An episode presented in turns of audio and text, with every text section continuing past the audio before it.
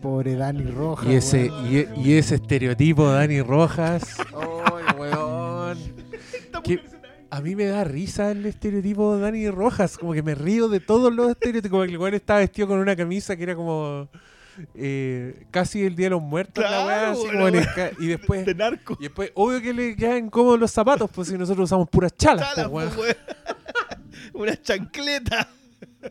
Oh, esa, esa weá, esa Yo teoría. encuentro que Dani Rojas se parece a Oscar Sala. Podría ser su hermano, así como, hola, te presento a mi hermano. Y cuando y en el funeral cuando se peinó para atrás, así se Sí. más parecido al- No, pero es lo máximo cuando se baja el búho, el weón y todo cagado. Así el weón no puede, no puede caminar con sus zapatos culiados. Los latinos. Purísima eh, y como que la gente lo, atrás una señora como tocando pucha que está afectado. Está afectado, este weón, weón le dolían los pies. Oye, acá nadie vio Scraps, ¿cierto? Yo vi capítulo No, yo- si he Suelto visto- de si he cinco capítulos de Scrap son un milagro. Sí, yo, no, yo he Weón. visto muchos capítulos, pero no que tienen un, un casting milagroso, yo encuentro en esa weá. Es el papá de JD, de Zach Braff, es John Ritter. Ah, sí, sí lo he visto. que, que se parecen los weones, pero también tienen como un estilo de comedia parecido. Pues el otro weón también era físico, como que le sacaba partido a su cara de weón. Y, y cuando se muere John Ritter, matan al papá en la serie. Pues, y, es, y es lo mismo, un funeral, así es como un capítulo Ah. muy. Weón, me, recu- me recuerda mucho Scrubs de Lazo. Encuentro que el weón hizo su práctica en Scrubs y después en Ted Lazo así. Y entró a trabajar. Pegó el batatazo, weón. Ya, Eh, ya. eh, queridos auditores, como ven, eh, fuera de aire estamos comentando Ted Lasso, la serie que usted debería estar viendo, que ya le recomendamos hace un par de, hace, hace varios capítulos atrás ya, eh, cuando... No, pues estamos recién en la segunda temporada de Ted Sí, Lasso. po. Sí, Y, probablemente la no empezamos a recomendar hace como un año ya. Y la empezamos... No, pues la empezamos a recomendar cuando no faltaba tanto para que empezara. Me acuerdo yo de eso.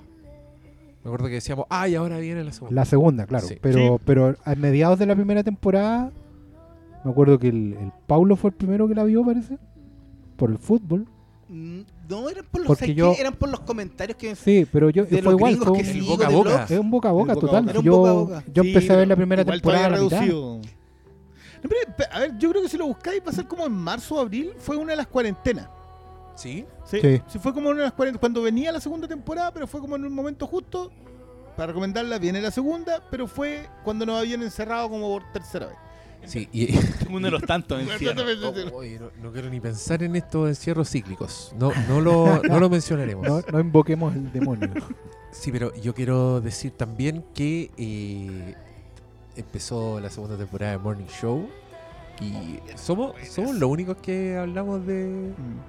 Pero yo no quiero anticiparle nada a nadie. Yo sé que los que vieron la primera también son como seis. Pero el primer episodio de la segunda temporada para mí es una hora. No, Mayo. yo sí quiero hacer Sí quería eso. hacerlo. Sí, Ya. yo quiero hacer eso porque a mí The Morning Show me tapó el hocico, güey.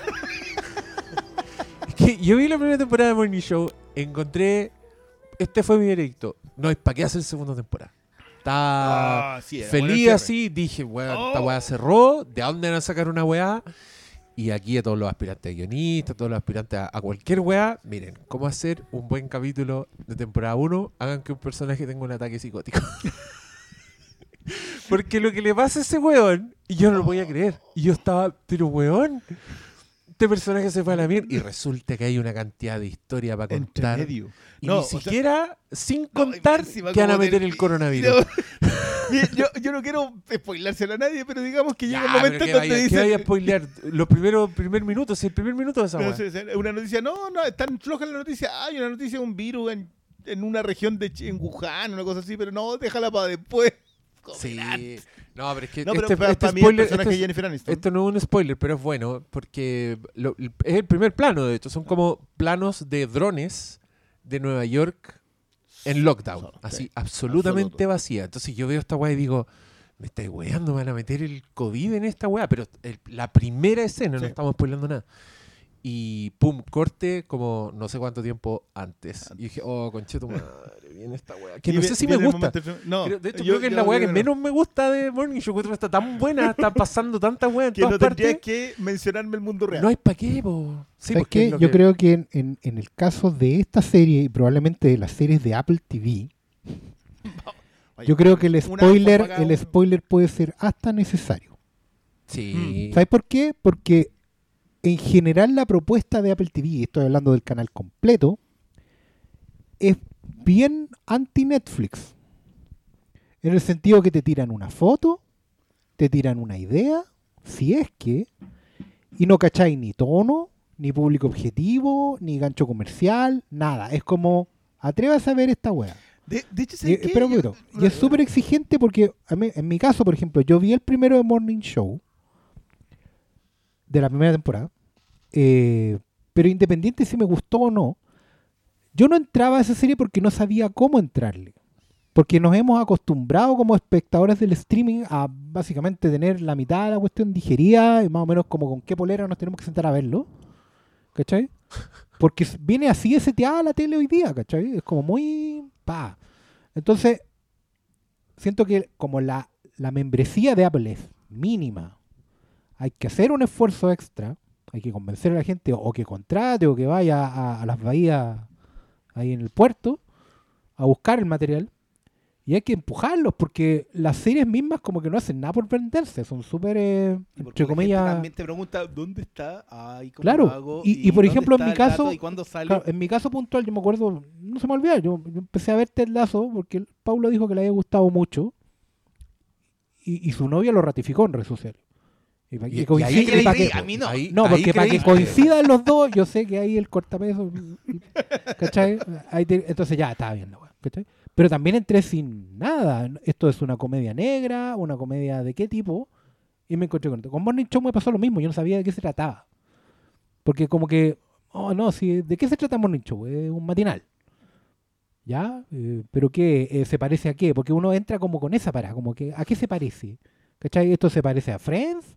¿Se parece a, a, a- A Newsroom. a Newsroom? Claro, que sería como otro tipo que- público. que es donde está más cerca. ¿Cachai? Y yo, y si bien no me gusta que hoy día como espectadores estemos seteados de esa forma, siento que eh, hay material bueno que se está perdiendo si no les damos los empujones. Y a esta altura es como, saben que siéntense a ver la weá porque pasa esto y es muy bueno. Y, Sí. por ejemplo, mira, siéntense a ver el lazo porque es la única terapia que les va a hacer un buen efecto después de la pandemia en estos días. Pero mira, yo, voy, yo voy a recoger y voy a ampliarlo un poquito más porque yo creo que la que lo que tú decís es completamente cierto y más cuando lo aplicas al concepto de la premisa. ¿De qué se trata For All Mankind? De que los rusos llegaron primero a la luna. Esa weá no me puede importar menos. Perdón que No, lo no, diga, pero encuentro que No, que importa una raja esa serie, weón. ¿De qué se trata Servant? Plot. ¿De qué se trata Servant? ¿Qué sé yo, weón? Es una excelente Llevo- pregunta. llevo de dos hecho, temporadas dos no tengo idea. Llevo dos temporadas, tengo puta pero- idea pero de qué se trata esa weá. ¿De qué se trata Morning Show? De un matinal que tuvo un escándalo de acoso sexual. ¿De qué se trata Ted Lasso? De un entrenador de fútbol americano que llega a la Premier League. No tenéis cómo. Yo, hasta donde yo lo veo, con esas cuatro, ni siquiera me voy a meter con Mythic Quest. Con esas cuatro, tú no me podéis decir que las series se tratan del plot. Porque For All Mankind no se trata de que los rusos lleguen primero. Servant no se trata No, sí, sí. de No, perdón, perdón, perdón, perdón. No, perdón, perdón. Es que hay que ser específico. No se tratan de su premisa, pero sí se tratan del plot. Sí. El plot es una weá que no se puede creer, una maravilla como está en- construido. En el caso de Servant. Yo creo que en todos. Ya, a eso, es que a eso es lo que voy. Si tú le describes la premisa a alguien que, a, a quien está acostumbrado a pasar por encima y ver de qué se trata esto, no se siente. De hecho, Sí, que, creo que acabo de dar cuatro ejemplos en el cual me sobraron tres porque solamente tenía que decir Servant. Entonces tú colocas ahí eso y eso es una exigencia extra. ¿A quien hoy día está acostumbrado a pasar por encima y que la descripción te diga, no sé, pues el juego del calamar, por ejemplo? No, o- Que el juego del calamar también tiene la misma, pero, Sí. pero está digerido por otro lado, entonces, pero, no, pero piensa, tía, otra de Apple, en Mythic Quest. No es la historia, de, ahí, es la historia de un estudio desarrollador de videojuegos que se prepara para lanzar una expansión que es el juego más exitoso del mundo. Pero, loco. Eso. Claro. Sí, No no, es- pues que, es que entran como la, la- las aristas y lo que hace único cada de, esta, de estas series, que, que yo encuentro que son ficción de, bueno, de alta alcurnia. O sea, esta, no, no son series para ver eh, no pescándolas. Incluso Ted Lasso, que es más liviana, es una, una comedia romántica. La cantidad de detalles, lo, lo, lo, lo precioso de lo construido de los personajes, de los sets, de, de las locaciones, weón, es una weá donde, De- donde de te podéis a traer los chistes para entender el Es chiste muy- en inglés, loco. Sí, no, y, la- y la, y la maravillosos. escritura es, es bastante elaborada y en mi caso un gran ejemplo de, de, de- de buena sobreescritura, porque yo he hablado de las weas que están sobreescritas, que son malas, Cameron Crowe, eh, pero hay weas sobreescritas Siempre que te están vamos a buenas. mandar saludos, Cameron. Sí, Queremos que pues, esta, weá, te esta weá está en la, en, está en la misma liga que de, de un Richard Curtis, ¿cachai? Como weones cabrones de las comedias románticas haciendo weas así. La, la Nora Ephron, todo- todos esos clásicos, le podéis poner Ted Lasso al lado, weón, y no, no baja Y- la frente. No, no baja, no, ahí se queda. Se, sienta tranquilito, pero lo. Y, y claro, The Morning Show también, como para ponerle un poquito más de pino, a ver si alguien se anima. No es solo un matinal, ¿cachai? O sea, sí, es The Morning Show. Lo que pasa es que en Estados Unidos la televisión abierta, como que el matinal es un es, es una institución gigantesca, ¿cachai? O sea, los hueones Mm. pueden eh, votar un presidente si los hueones así, la opinión de los, de, de los animadores, que son como los rostros así muy conocidos. Y, y para que cachen, uno de esos, un rostro es Rachel de Friends, Jennifer Aniston, y el otro es eh, Michael Scott, Steve Carell, que yo encuentro que ese casting es perfecto, porque son dos hueones que tú entendí en este mundo han llevado un programa durante décadas, ¿cachai? La gente les cree, la gente los quiere, entonces ese casting está perfecto. Y claro, ahí hay un caso de... eh, hay una denuncia de abuso sexual en contra de Steve Carell, del personaje de Steve Carell. Pero lo que más llega de The Morning Show es toda esta... que yo lo encuentro bien cercana a Succession, incluso. Eh, En el sentido que son personajes que tienen un nivel de conflicto que tú nunca has visto porque es un mundo así demasiado específico y en una esfera de poder muy... eh, la- la- como todas la- la- las conspiraciones de palacio que se dan en la cadena, en, en el canal de televisión, eh, son comparables con Succession porque son hueones que tienen unos problemas y unas presiones que tú no podéis creer solo por quienes son, Sí. solo por el trabajo que tienen Yo y por la que weá que hacen. Se define muy bien por el edificio. El peso de la intriga en el pasillo del estudio no es el mismo peso de la intriga en los pisos de arriba. Claro. ¿cachai? Pero, los, pero están todas las intrigas puestas. Y todas se mezclan porque una decisión en el estudio puede repercutir en la intriga en los pisos de, arriba, en donde se sientan seis personas en una mesa nomás. ¿cachai? Entonces, pero sí, es- The Morning Show está muy emparentable con, eh, con eso. Y oh, me acordé de. Pucha, una serie que protagonizó Russell Crowe, que a lo mejor te, te debería echarle una miradita, que se llamaba The Loudest Voice Ya. que es cuando él hace del. mm, se me olvidó el nombre, pero él hace del eh, Roger Ailes. Eh, mira. Y es la historia básicamente del ascenso de Fox News. Cómo Fox News se convirtió en lo que terminó siendo. en- Y es el proceso de construir un lugar que va a vender la pesca. ¿Y por qué? Sí, y con mucho menos maquillaje que la otra que nominaron al, al Oscar de Bombshell. Sí, que Bombshell es como la versión, En la versión. te lo resumo, de, de Morning Show. Que yo O de esa ahora llamo esa versión te lo retardo. Oh, sí. eh, No, pero no. no, no entremos en, no. en temas peliagudos. Bueno, nosotros acá, como el podcast Boomer que somos, vinimos a hablar del... ¿De quién es? Santo Patrono Boomer. po, weón. Sí, claro, James la franquicia Bond. Boomer por excelencia. Qué loco, a mí me encanta porque yo, yo me hice viejo... como que yo me hice viejo para llegar a Bond, ¿cachai? O sea, como que me, me doy cuenta un- en qué momento de mi vida me empieza a interesar James Bond. Y es porque ya, puta, para mí James Bond era weá de papá, pero ahora yo soy papá, po, entonces ahora me gusta la weá. y Daniel Craig se, bueno, acá hicimos capítulos más o menos hace poco también de, Casino Royale, un par de meses donde le tiramos flores todos, dijimos que era una grandes, no solo la mejor película de James Bond, sino una gran película de acción, así que se puede parar lado a lado, tal como Ted Lasso se para al lado de Nora Ephron y Richard Curtis. El Casino Royale se para al lado de Duro de Matar, de, de todas las weas, de Predator, de Raiders of the Lost Ark. Yo no temo ponerla ahí, sobre todo con esa pelea con, con camión, donde también acá caen los celulares y se escucha, los micrófonos captan eso. El, el nervio también de la persona que botó el celular así como, Estaba- conche tu madre. nervioso, don Cristian. Sí, Porque está hablando de su ídolo. ¿Quién? ¿Daniel Craig? Daniel Craig. No, James James, Bond? Bond. Tú- no, pero tú cuando eras ahí, era ahí joven. Mira, el- No, pero chico, estoy diciendo chico, chico. Al sur. Ya. Mira, Pero esto no es troleo. ¿Qué ¿Tú veías las películas antiguas de James Bond? No, No. no, yo vi Yo James tampoco en veía las 90. películas. No, no, no recuerdo si en la tele las daban. Yo, con- Porque- yo para mí fue. ¿Cuál fue tu primer James Bond? Que al final lo que. Pero no las daban tanto en la tele. No, No, las daban No, tanto. no. No, yo ni me De hecho, eh, hay lo mismo que está pasando ahora, de que no están en ningún streaming las weas. Pasaba en su tiempo, eran... Tú en la tele podíais ver sucedáneos de Bond. Pero, igual, Flint. pero igual yo vi Doctor. No Sí, y que era como la que daban. Thunderbolt. Eran como las que daban, pero ponte tú de Roger Moore, nunca. Y y como que cuando Sí, llegaban al videoclub, en las copias de Video Chile igual eran escasas. Me acuerdo yo porque mi viejo era fan de Bond, es fan de Bond. Eh, porque él lo vio en el cine, ¿cachai? Entonces, y claro, como tú bien decías, lo de Bond es como una especie de herencia de padre a padre. ¿cachai? Entonces, yo cuando, cuando vi Bond de chico, eran las películas de mi papá. Y yo las veía como un niño viendo Sí, las po. películas de su papá. Aburridas, po. Claro.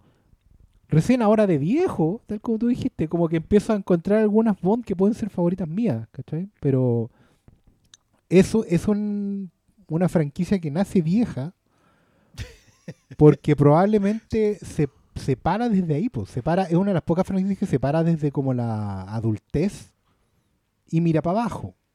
Y probablemente ese también sea el germen de todos sus problemas, ¿cachai? Mira, sabes que yo, yo, y esto es una experiencia muy del local.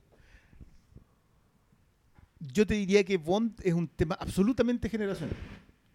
Mientras tú podís decir la edad que tiene según el Bond que le gusta al caballero que llega a comprar James Bond. Ah, mira. O sea, tu Bond es tu generación. ¿Y tu Bond generalmente es el que viste por primera vez? O, o con el que finalmente enganchaste. Yo, por- y sí, yo te diría que el que pediste primero, porque para mí fue Bond fue Brosnan. Que fue, Hasta que fue el primero que viste probablemente Claro. en condiciones, claro. Y, y te diría que seguiría haciéndolo si no hubiese sido que con Craig también empieza un momento en donde yo ya estoy viendo el cine como queremos que este, esta frase ocurra, en calidad de visionados responsables. Sí, Entonces, es verdad. pero para mí, de hecho, cuando empieza el Diego diciendo sobre este personaje, yo dije dinosaurio misógeno vestigio de la Guerra Fría, frase con la cual lo define, a mi parecer, a la perfección Judy Dench en GoldenEye. GoldenEye tiene 26 años. O sea, yo ya podría haber sido papá entre medio, ¿cachai? Claro. Y hay, y hay gente que dice, pero ese es el Bond nuevo. Eh, ah, eso no, de los nuevos no. Que me tengo un amigo que le empezó viéndolas antes y a pesar de que vio las de Roger Moore, ¿cuál es su James Bond? Timothy Dalton. ¿Por qué? Porque Duran Duran ya japo, weón. Puta, qué maravilla, weón. O sea, y es un tema súper generacional. Excepto eh, George Lazenby, que solamente le gusta March. Qué gran chiste. ese Chiste- mira, ese chiste tan bueno el chiste que lo sacó Briones. Es que yo cuando la vi, que. Yo, yo cuando vi, no, el, el- el, eh, no, y tiene la voz de James Bond, George Lazenby. Y yo sí, pero ¿qué? Qué maravilla. Es que además es el James Bond más romántico, po. Sí, Tiene pues todo el es, Es probablemente el único Bueno, Bond por- que le podría gustar a una dama. Por, cierto, supuesto. es momento de decir que, que es- si no vamos a hablar de ese George, de ese 007 George Lazenby en este podcast, es prácticamente inevitable. pues. Ah, lo que mira. pasa en toda esta película. No, si está, eh, o sea, perdón, no es que escondan el homenaje. No, pues no le esconden para nada. Oye, mira, yo lo que quiero decir es que encuentro que Bond, como todas las franquicias, lo he dicho en varios podcasts, todas las franquicias, las sagas, a mí me parecen absolutamente fascinantes. Todo lo que pasa en el tiempo, cómo evolucionan, cómo se quedan iguales. eh, entradas y salidas de distintos personajes, tanto delante como detrás de las cámaras. Me encanta cuando, por lo general, la- las grandes sagas, las grandes franquicias tienen como una esencia que hace, por supuesto, que sean tan exitosas. Y es hermoso ver cómo todos juegan con esa esencia, cómo los tiempos cambian alrededor de la weá, cómo reaccionan las sagas al, al paso del tiempo. Y la de James Bond a mí me parece absolutamente fascinante, porque creo que el fan de James Bond es un weón muy... ¿Cómo decirlo? ¿Especial?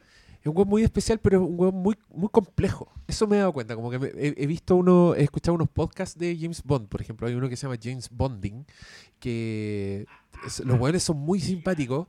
Pero claro, el nivel de, de análisis de la weá, como que el fan de Bond se es capaz de hablar largo y tendido sobre el reloj que usa el weón en determinado momento, eh, la evolución de ese tipo de cosas, la, la ropa, la moda, el estampado de las camisas, los weones son, pero tienen y, y- y- y la comprensión que tienen de la saga es mucho así mucho mayor de la que tengo yo onda. yo soy un weón que mira siéndole así o- completamente honesto yo entré con Daniel Craig a mí Ah. las películas de Pierce Brosnan me parecían una lata weón yo iba a ver esa weá al cine porque era la época en que iba a ver de todo y, y me aburría demasiado, no sé si no, lo entendía, pero me parecía que era un señor que andaba como apretando botones, no haciendo ni una weá, con los peores chistes imaginables, encontraba malo y las otras las encontraba fome. Entonces cuando llega eh, Daniel Craig, cuando, cuando lo- los weones ven Batman Begins, ¿para qué estamos con weá? Ven Batman Begins y dicen, ya, hagamos esta weá como y la aplicamos a James Bond. Y después vieron Born y dijeron, ya, hagamos esta weá en Quantum of Solas. Y después vieron Dark Knight y dijeron, ya, hagamos esta weá en Skyfall. Eh, siempre como que están mirando para todos lados, pero al mirar a Batman Begins, como que le, le hicieron un caminito para todo a Bond y esa weá a mí me conquistó. Me encantó que fuera un personaje, que sufriera tanto, que, que, luchaba por las weas, que era, que era bruto, violento. Como que lo veía y en acción, y la acción de la película era tan buena que ahí yo me subí a ese carro y me di cuenta hace poco que me gusta mucho James Bond con Daniel Craig. Por eso les digo que me, me transformé en papá, porque ya creo que ya, ya las veo como con el ojo de ver no una película, sino que ver una weá de James Bond. Voy a entrar a este universo que resulta tan confortante, donde va a haber una señora que manda, donde va a haber un weón que le regala juguetitos, donde van a aparecer mujeres hermosas, así que van a entrar, van a salir, y este weón va a decir ciertas frases en algunos momentos. Va a llegar Y- un hueón malo con un plan. Y va a haber un weón malo así, freak. y, la, y la secuencia de créditos va a ser pulenta. No Time to Die. La mejor weá del IMAX 3D fue la secuencia de créditos. Oh, Ahí- eso fue Ahí le se pagó ¿no? la tercera dimensión y toda la weá que después. Bueno, es que estar con lentes y encima tener que estar con los lentes 3D durante 2 horas 40, yo estaba chato. Estaba chato de la weá. En algún minuto me saqué los lentes y veía así todo borroso. Eh, pero tenía que descansar un rato de alguna forma. Pero la secuencia de créditos fue wow. Entonces, eh, yo solo quería declarar como mi, mi estado en el que yo me enfrento a No Time to Die. Ah, no, hay otro antecedente también importante. Cuando yo veía el tráiler de No Time to Die encerrado en pandemia, encontraba que era la mejor weá del universo. Eh, Por Y yo esto hay que decía, salir. Por Tengo que favor, esta, por esta weá yo salgo, sea como sea. Creo que en un minuto era la única película que yo quería ir a ver al cine. Si hubiera cine, habría ido a ver esa weá. Como que por ninguna otra lo habría hecho. Entonces. No como malo que solo no que como no volvía que ni por No Batman. volvía ni por Y ver Y, terminó yendo a ver al Toreto en el espacio. Porque weón. familia, po. Familia, po. Una saga que yo he defendido con, uña y dientes. Mentira, po. No, Toreto tiene un lugar, tiene el lugar. No, mentira. Mira, lo que no logró. Lo que, en mi corazón. lo que no logró Batman, lo logró Vin Diesel. Lamentablemente Dominic movieron Toretto. Batman por Warner Bros. Estudio miedoso la movió al 2022. Todos movieron. esta- Estudio que debe responder Loco, ante sus accionistas, era de weón. marzo, Esta no, abril de- del 2020. abril del año pasado, me estáis weando. Ahí teníamos que enterarnos lo que Bueno, pasaba. Yo, yo Cuando quiero fui- mandar mi aplauso a los abogados de Columbia, de Sony, de Universal, todos los abogados que en algún momento, a la gente de Wilson, Broccoli, todo, porque que no se haya filtrado nada de lo, te diría yo, acá hay un spoiler que es el importantísimo, Y hay otro que igual es bueno, pero que tiene, tiene ¿cómo le llaman a estas cosas cuando los predicen? Pero el foreshadowing, Sí. que es más... Está, con malo lo mismo, así como no hicimos el gesto. Pero que no se haya filtrado nada de eso. Se Es filtró. impresionante. Eh, se filtró. Se, filtró. Se filtró porque recuerda que el director de esta película iba a ser Danny Boyle y se filtró porque eh, se fue Danny Boyle y era por una discusión creativa con un elemento que no vamos a mencionar sobre el final. Ah. Entonces sí sabía que iba a pasar, pero no estaba seguro si iba a pasar, si lo dejaron, pero hubo esa discusión. Yo la leí. Bueno, este- esta es una película igual pasó por más gente de la que uno esperaba. Sam Mendes se va en un principio, como que él dice ahí que yo cierro con Spectre. Me huearon mucho con Spectre. Claro, Escuché que- el Flimcast. Pastor Sala está indignado con Spectre. No, no tengo que Ah, yo aguantar tengo- estas yo- cosas yo de nuevo. decir que yo Spectre la vi tres días antes de ver No Time to Die. Yo, yo sé que usted, lo, lo mencioné acá, yo cuando terminé Skyfall yo tenía... Yo salí con... Yo rara vez salgo muy molesto del cine. Pero era el único weón enojado con No, Skyfall. esa no, weá le pero- encantó pero a todo el mundo. Pero, el único. pero soy- sigo siendo el único, o sea, lo mismo si estoy hablando de ¿Y mí. qué es lo que te molestó de Skyfall? A mí me... ma- mira, quizás le demos más adelante en la conversa, pero a mí lo que me molesta de Skyfall es que las historias de 007, de, de la gente 007, Sí, señor. son las historias de la gente 007, que coincide que es un cabro que se llama James Bond. En Skyfall convirtieron la historia de 007 en la historia de James Bond. Mira la weá. No, parece poco. No me pero- acuerdo. Ah, ahí está el punto. Ya, pero ¿qué- ¿cómo, eso cómo es pasaba eso? No, cuando- no, cuando- no digo eso. Digo Cuando que... van a la- al mausoleo de los Bond, po, loco. Cuando vemos lápidas Bond. ¿Y todos se llaman James Bond? No, po, no, po.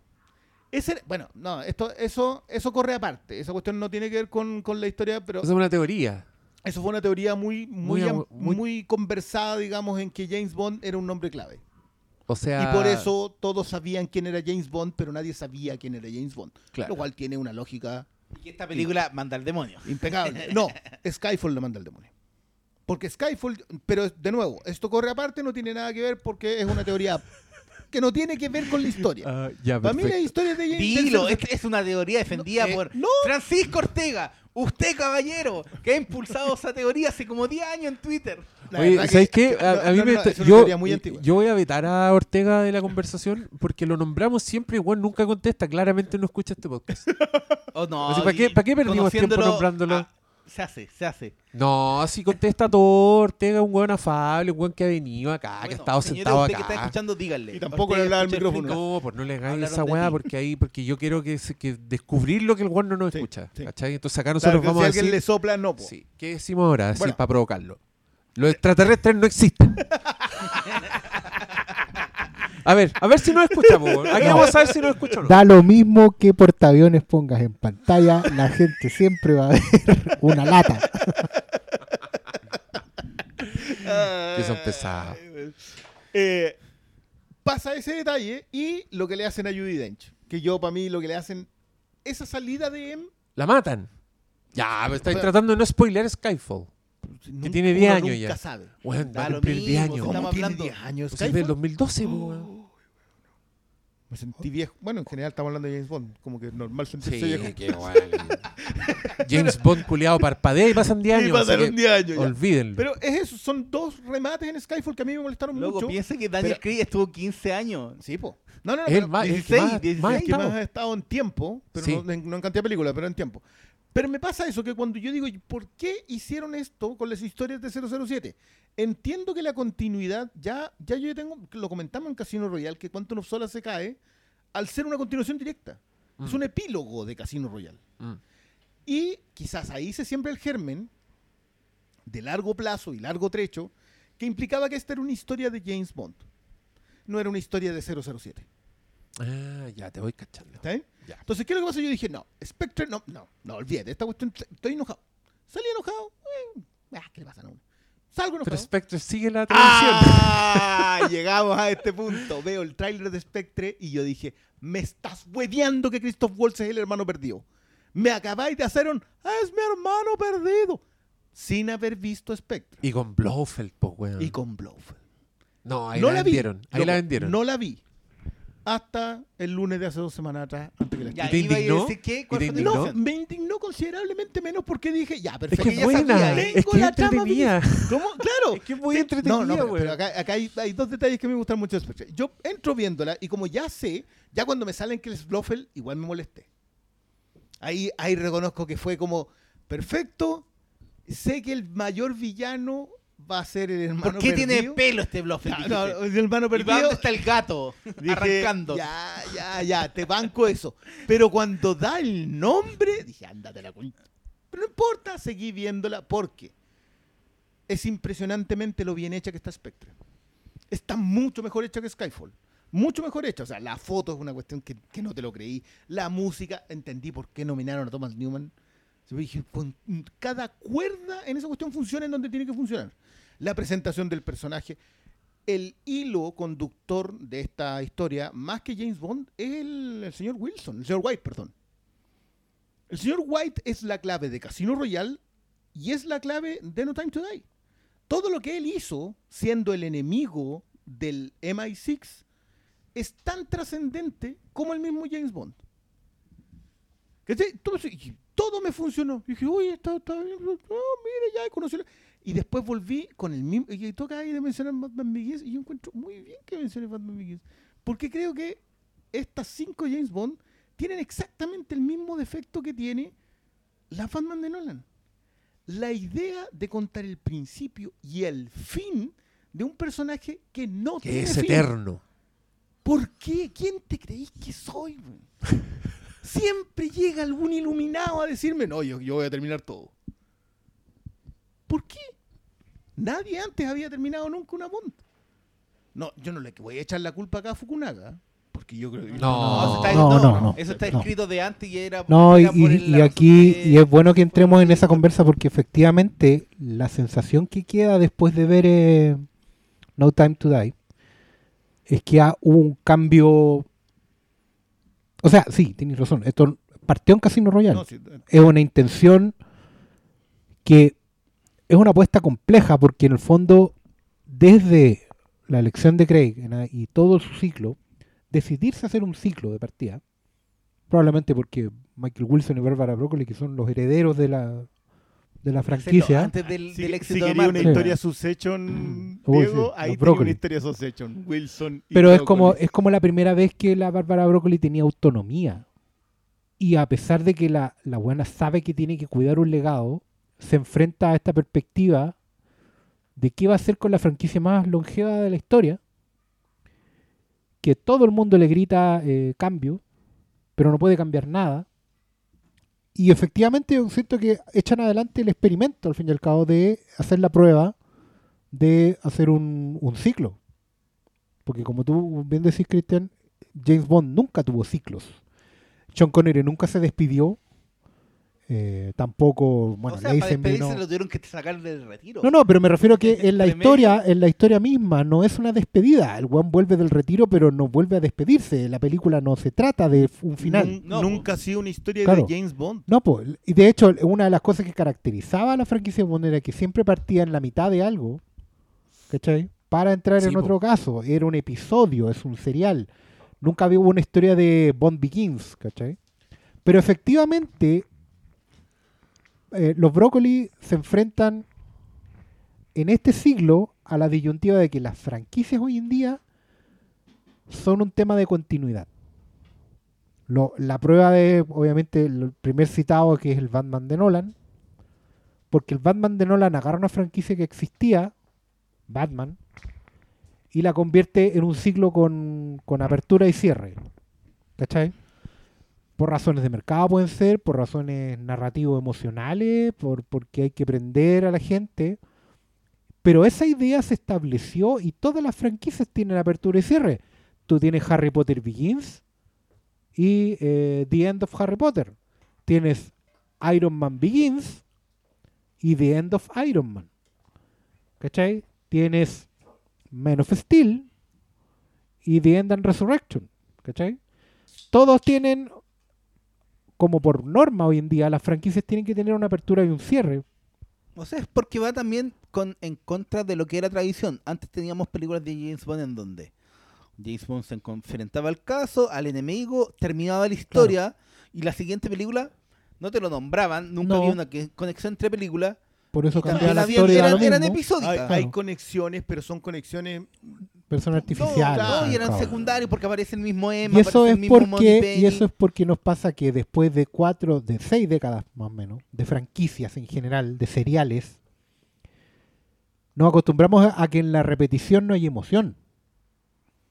Entonces, la necesidad del ciclo de nacimiento y muerte tiene que ver con darle al, al público una sensación de imperdible. No te puedes perder esta weá porque va a pasar. ¿Cachai? Que es una weá que no sé si la exportaron de los cómics, puede ser, que fue donde primero se hizo, y también donde primero se malentendió. Lo que era un Elseworld en algún momento en los cómics, una historia que era una historia imaginaria, una historia posible, eh, se empujaba, termina al- siendo al- al canon, ¿cachai? sí. O sea, el Dark Knight de Miller, el, el Batman este, el Batman gordito que ustedes han visto en algunos posteos y memes, un Batman gordo, así hinchado, eh, era una historia imaginaria y terminó convirtiéndose en el futuro inevitable del hombre murciélago. O sea, hasta por ahí no. Yo creo que el mejor ejemplo es la broma asesina, que era Sí. una historia aparte, completamente aparte, y por la relevancia y por el impacto, la terminaron Pero tú entiendes- de el, concepto, la- el concepto de la flecha que marca la tumba de Robin Hood es Dark Knight. Claro. La, la- la Claro. idea de aquí es donde la historia termina. Lo, yo, yo, hay mucha gente que dice que Dark Knight causó un daño irreparable en la cultura de los cómics, cosa con la cual yo tiendo a concordar. Daño es una palabra muy fuerte. Es que, claro, sí que porque creo que, Hay que no ver el tema de intenciones y temas de repercusiones, que Sí. no es lo mismo. ¿Cachai? No es que se haya querido hacer Mm. eso, pero Sí, las creo, cosas pasaron. creo que hay gente tratando de cambiarlo, pero no, no, no Eh, quiero desviar. es medio mucho que se, que se parezcan, ¿ah? Yo creo que, tan, que Batman, el factor gadget episódico, eh, por algo también Batman Begins tiene tanto de 007, esto lo, lo conversamos en la Batifonda, Sí, claro. eh, y, y por algo también Indiana Jones. Sí, 007 ha marcado como idea, como estructura, viene marcando la- las franquicias, la televisión en el cine hace mucho tiempo. Sí. James entonces- Bond es la evolución natural, el eslabón perdido del serial del cine. A las películas. A las películas. Y, y de alguna manera lo que tú, lo que tú decís, que concuerdo completamente, yo creo que también llegó un momento en que culturalmente Bond tenía que ser un ciclo y no un episodio. Eh, pasamos al trade paperback. Sí, po. Sí, esa es la cultura del siglo Sí, XXI. Es que es verdad, tiene razón el pastor Salas. Piensen ustedes también en, en cuántas películas, así, en genérico. Piensen en una nube de películas en su cabeza, de trailers que han visto. ¿Cuántas veces han visto la escena This is the end, the last battle? Siempre hay un momento así que la weá es absolutamente definitoria del destino de las weas. Y, y como que esa weá se empezó a incorporar en el, en el léxico de los trailers. ¿Cachai? Que todos los trailers Claro. como que inevitablemente llegan a su momento de This is the doom. Que es la sensación de imperdible. po, de- Claro, de- de la, la sensación de, de un evento que lo va a cambiar puedes todo, perder, que como bien dicen ustedes, es absolutamente contraria a la idea del episodio, po, del episodio que, puta, Indiana Jones heredó tan bien de James Bond. Esa weá parte en, una, en medio de una aventura que no tiene nada que ver con nada. Y por eso, y por eso Indiana Jones hoy día está en, en- en esa arena movediza en la que está metido. Sí, pero, po, pero, pero tenemos pero clarísimo que el último episodio de, de Indiana Jones va a tener esta carga. es que va a tener esta carga o los buenos van a hacer un remake donde van a explicar todo Indiana Jones que Steven Spielberg tuvo el buen gusto de hacerlo en cinco minutos que son un chiste en la película ahora lo van a hacer en serio y, y claro la weá va a terminar con el weón así eh, muriendo jubilando sacrificándose por la gente y va a tener así un final Bueno, y va a morir Indiana Piensa que el sí. problema de las nuevas películas de Star Wars también radica en eso. Mm.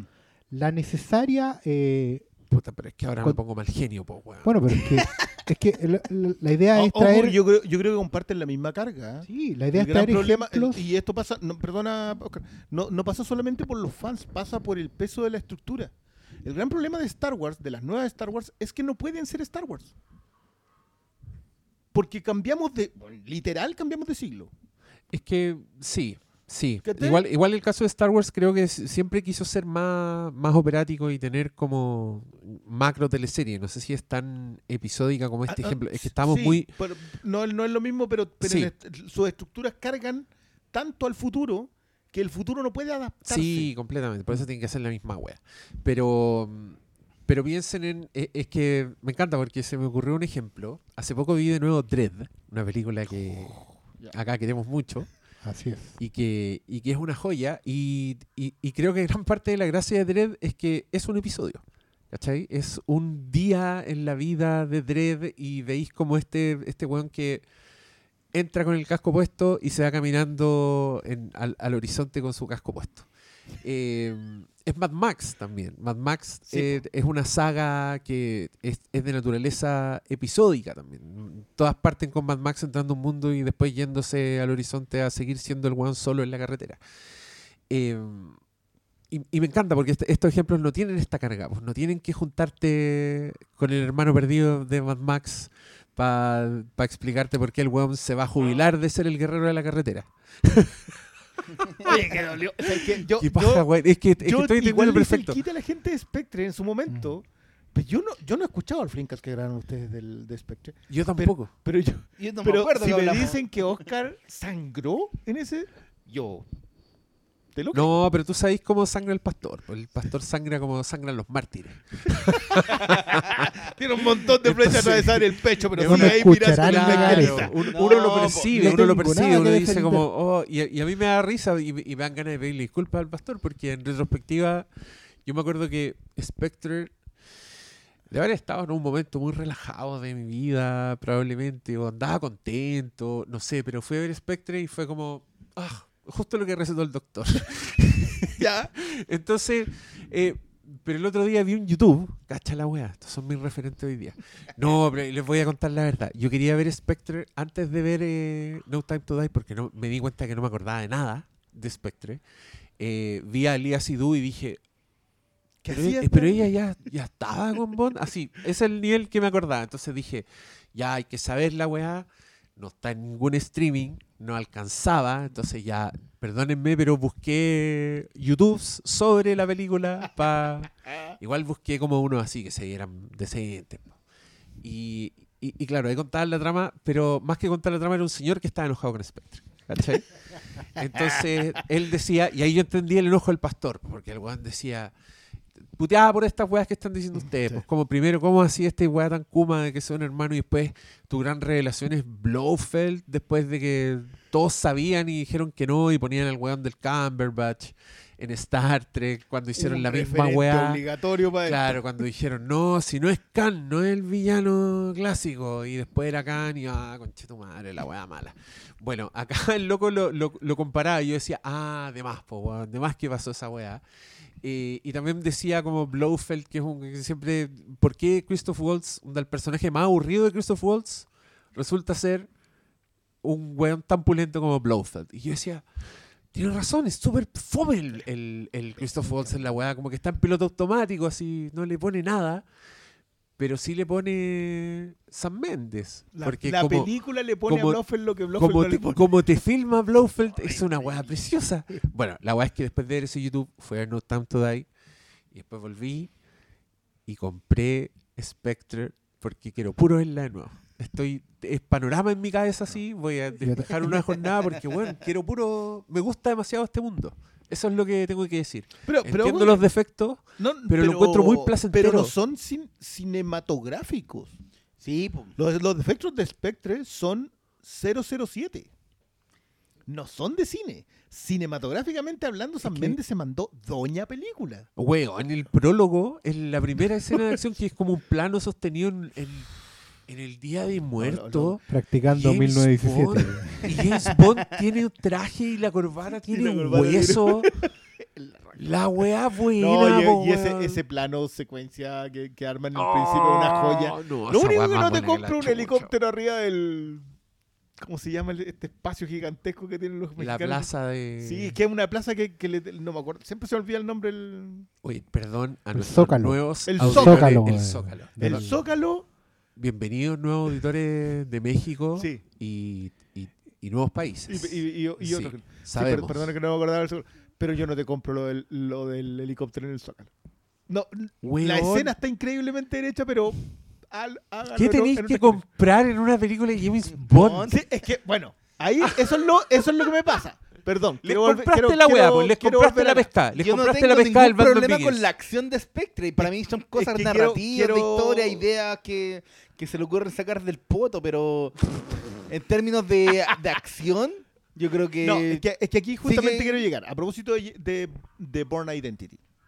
Ya. Esto también lo conversamos en el de Casino Royale, que la gran gracia que tú, y, y de nuevo, yo creo que va a llegar un momento en donde el juicio de la historia con Wilson Broccoli, con Broccoli Wilson, como quieran llamarlo, va a tener que determinar si ellos tomaron la franquicia más longeva de la historia e hicieron lo único que podían hacer o hicieron lo mejor que podían hacer. Porque yo creo que lo que hacen con Casino Royale de alimentarse de, es decir, perfecto, yo tengo, eh, acaba de pasar un sucedáneo de James Bond, porque seamos honestos, Jason Bourne es James Bond que se pegó en la cabeza, esa es, eso es toda la historia, Más flight. y, y claro, es gringo, po, no Y- tiene la elegancia, ¿cachai? Pero Sin es eso. elegancia ni, ni el caché. Claro. Pero es eso, básicamente se le olvidó ser elegante porque se pegó en la cabeza. Eso, eso es Jason Bourne. Pero la forma en la que pelea, el parkour, el movimiento, la, la manera en la que la contaste, te afectó para siempre la forma en la que tú puedes contar una película de James Bond. Y Batman Begins Pero digamos que le da Jason la Bourne... espectacularidad, aunque No. ojo, se filman en paralelo. No, pero Jason Bourne, eh, desde que lo toma Paul Gringas, no solo afectó a Bond, afectó a mucho, mucho cine de, de cómo se filmaba la acción. Igual yo por eso hablé de Y- Identity. Y, es que tipo, pero no era solo James Bond, entonces hubo mucha acción.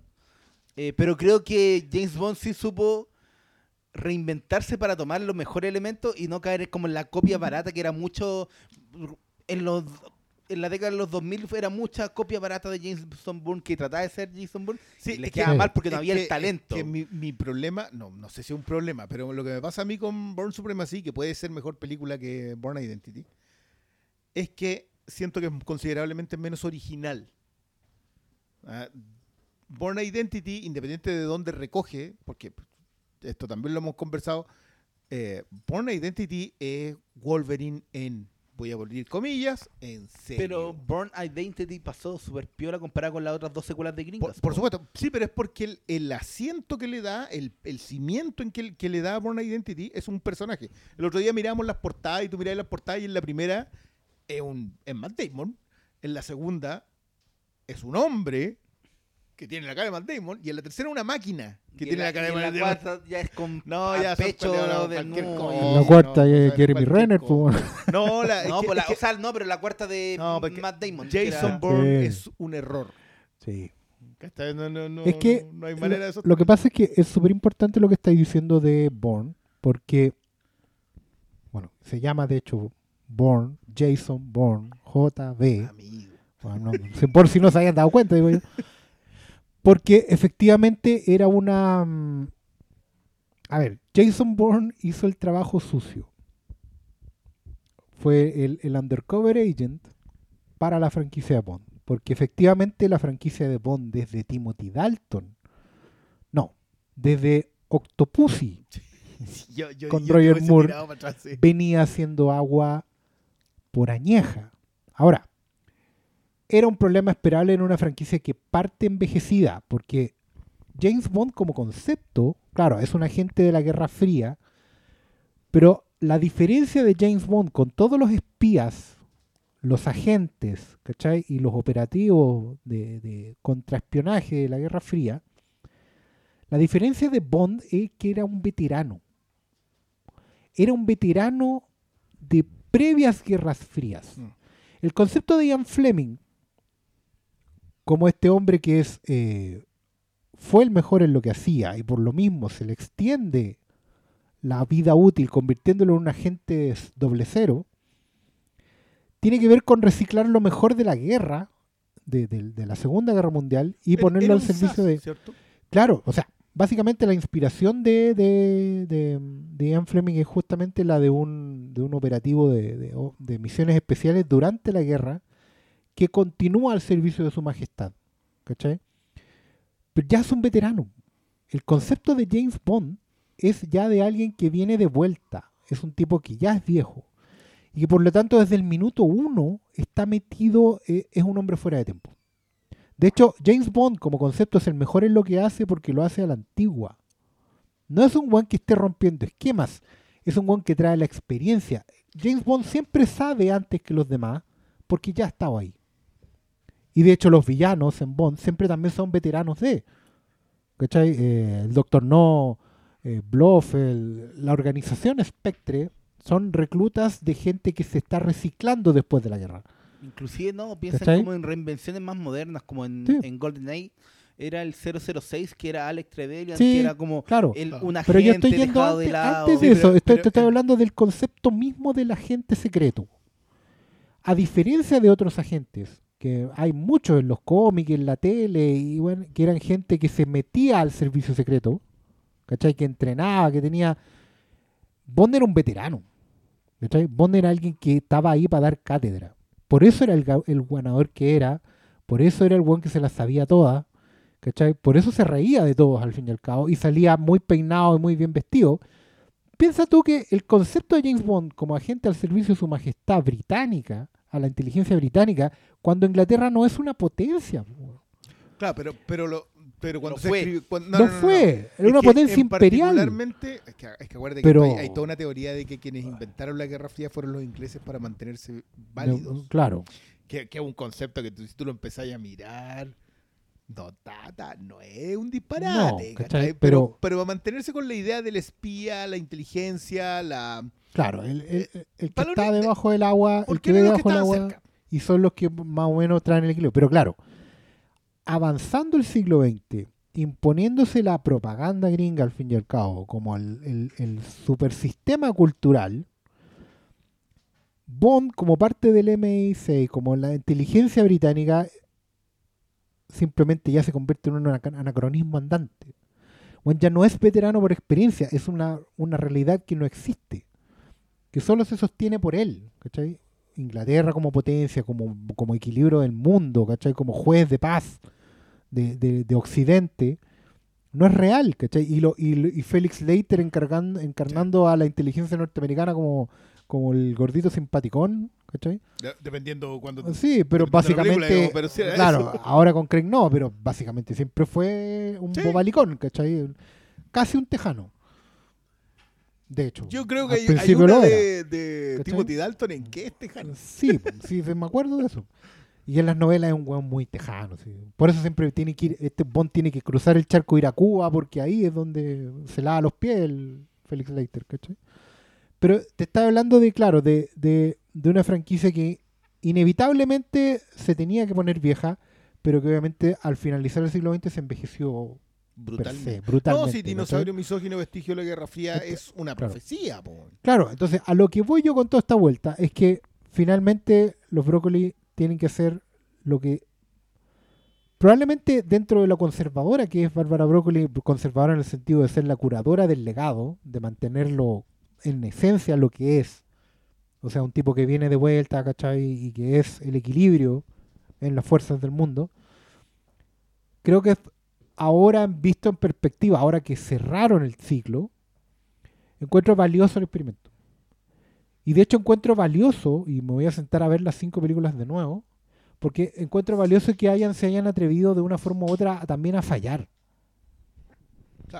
De que corrieron un riesgo. Corrieron un riesgos riesgo, grandes, eh, lo mantuvieron. Los gallitos que se han pegado a esta franquicia, a- lidiando con películas malas, lidiando con decisiones complejas, ¿cachai? Eh, cuestionadas por, por tu núcleo de fans, y aguantaron con una, con una entereza, por así decirlo, que ya no se ve también. ¿Cachai? O sea, aguantaron el estreno de la película hasta que se viera en sala y se convirtieron en una suerte de baluarte. ¿Cachai? Como de, mira, James Bond es todo lo que nadie más puede ser. Y ahora James Bond hizo lo que otros estaban haciendo, pero lo hizo, si lo hizo a la Bond o no, para marcar un una nueva forma de hacer las cosas, no lo, yo creo que no lo sabemos todavía. Pero se atrevieron a hacer el experimento. Las franquicias de Bond, como bien decía el Brione, desde el capítulo de Casino Royale han ido recogiendo lo que le tributan otros para convertirlo en una suerte de, de norma establecida. Son como, son como las iglesias de la web. ¿Cachai? Eh, Cuando No, ellos han- han recogen. el- su cualidad de catedral. Claro, cuando ellos lo validan, digamos, como que se establece. Ahora, lo interesante de esto es que la franquicia de Bond va a tener que ser, a lo mejor, la que muestre el camino de nuevo cuando decidan qué van a hacer. A mí me, para terminar la idea, a mí me llama mucho la atención que la otra franquicia grande, la millonaria, la que manda hoy en día, que, que hizo lo mismo, lo hizo antes que Bond, pero que hizo lo mismo, que fue el cierre, que es Marvel Studios, hoy día no logra echar a andar la moto. La está empujando, camina al lado, Ah, pero... pero no logran echar a andar la moto porque nadie lo ha hecho. No, pero es que... ah, ¿Lo necesitan con los clientes que tienen? No, es que, pero- pero es que acá hay- acá hay un detalle. Pero hay un tema ahí porque está la diferencia entre lo que decía el Oscar. El Oscar decía de que la, la gran gracia del MCU es que siempre fue pensada de construir de principio a fin. Independiente que no tuviera ahí claro el camino, tú sabías que se tenía que terminar. Bond nace en el episodio. Lo que hacen Wilson y Broccoli, o Broccoli y Wilson, es decidir tomar un principio y llegar a un fin. Que es algo que, que puede ser sorpresivo. Reconozco que hoy día, en perspectiva, no tiene ninguna sorpresa. Decidieron no, contando no, el origen Visto, visto el acto completo, Bueno, claro que no. no tiene ningún obvio que íbamos a llegar aquí. O sea, técnicamente se suponía que Spectre iba a ser la última, porque estaba hasta ya el acuerdo de que Daniel Craig no iba a ser más, y tuvieron que sacar esta porque... Pero por porque le dijeron, Pero no tuvieron que le- sacar esta, porque, claro, Spectre termina como Dark Knight Rises. Termina como el... al- eh, Pero aquí le, aquí le dijeron, aquí, cacha, mira, Claro. aquí volvieron a una cuestión más antigua que se llama su último saludo en el escenario. Cuando Arthur Conan Doyle había matado a Sherlock Holmes, porque ya estaba chato, le ofrecieron plata y cartas y todo para que volviera. Y saca al detective del retiro para que haga la última grande. Y con eso el weón inventa el la coda, el epílogo en las sagas. Que es una weá que no ocupaba a nadie hace mucho rato. Hace mucho rato que no lo ocupan. Y que cuando algunos se atrevieron a insinuarlo, recularon. Ejemplo, Superman Returns. Cuando el buen insinúa que podía haber hecho el final de ese ciclo, no se atrevió porque es una weá compleja. eh, Porque te- en el fondo es, es cerrar el local, apagar la luz, dejar las sillas arriba. Ni siquiera es dejar las sillas arriba, es venderlas, que se las lleven los traperos de Maú y te Sí, vayas. claro. ¿Cachai? Entonces, que, que con Spectre estaban haciendo lo que hacía todo el mundo. ¿Cachai? Que es más, más, básicamente Endgame también, que es un final, pero que no quería ser un final. Sí, igual convengamos que Spectre todavía está en el canon Bond. Porque Sí. independiente de que yo voy a defender esta parte, yo creo que ese el, el quiebre que representa pasar a contar una historia de James Bond y no de 007 en el, en el final de Skyfall, no, yo no sé si sea un error, creo que es un riesgo. Yo, es que yo, yo creo que vamos a tener que cambiar muchos de los conceptos de los cómo los conversamos, porque tenemos la carga del fan de Bond. Sí, el po, fan de Bond va a agarrar este ciclo y lo va a mirar muy feo. Muy feo porque tiene que ver también con el cambio de siglo. James Bond no cambia de siglo con Brosnan, cambia de siglo con Craig, asumiendo los nuevos comportamientos de James Bond que, a ver, esta cuestión, si- James Bond siempre ha sido un lacho, lo sabemos, es su gracia, ¿cachai? Pero hoy día los ojos miran desde otro lado con eso y por lo tanto la escritura de los personajes también cambia.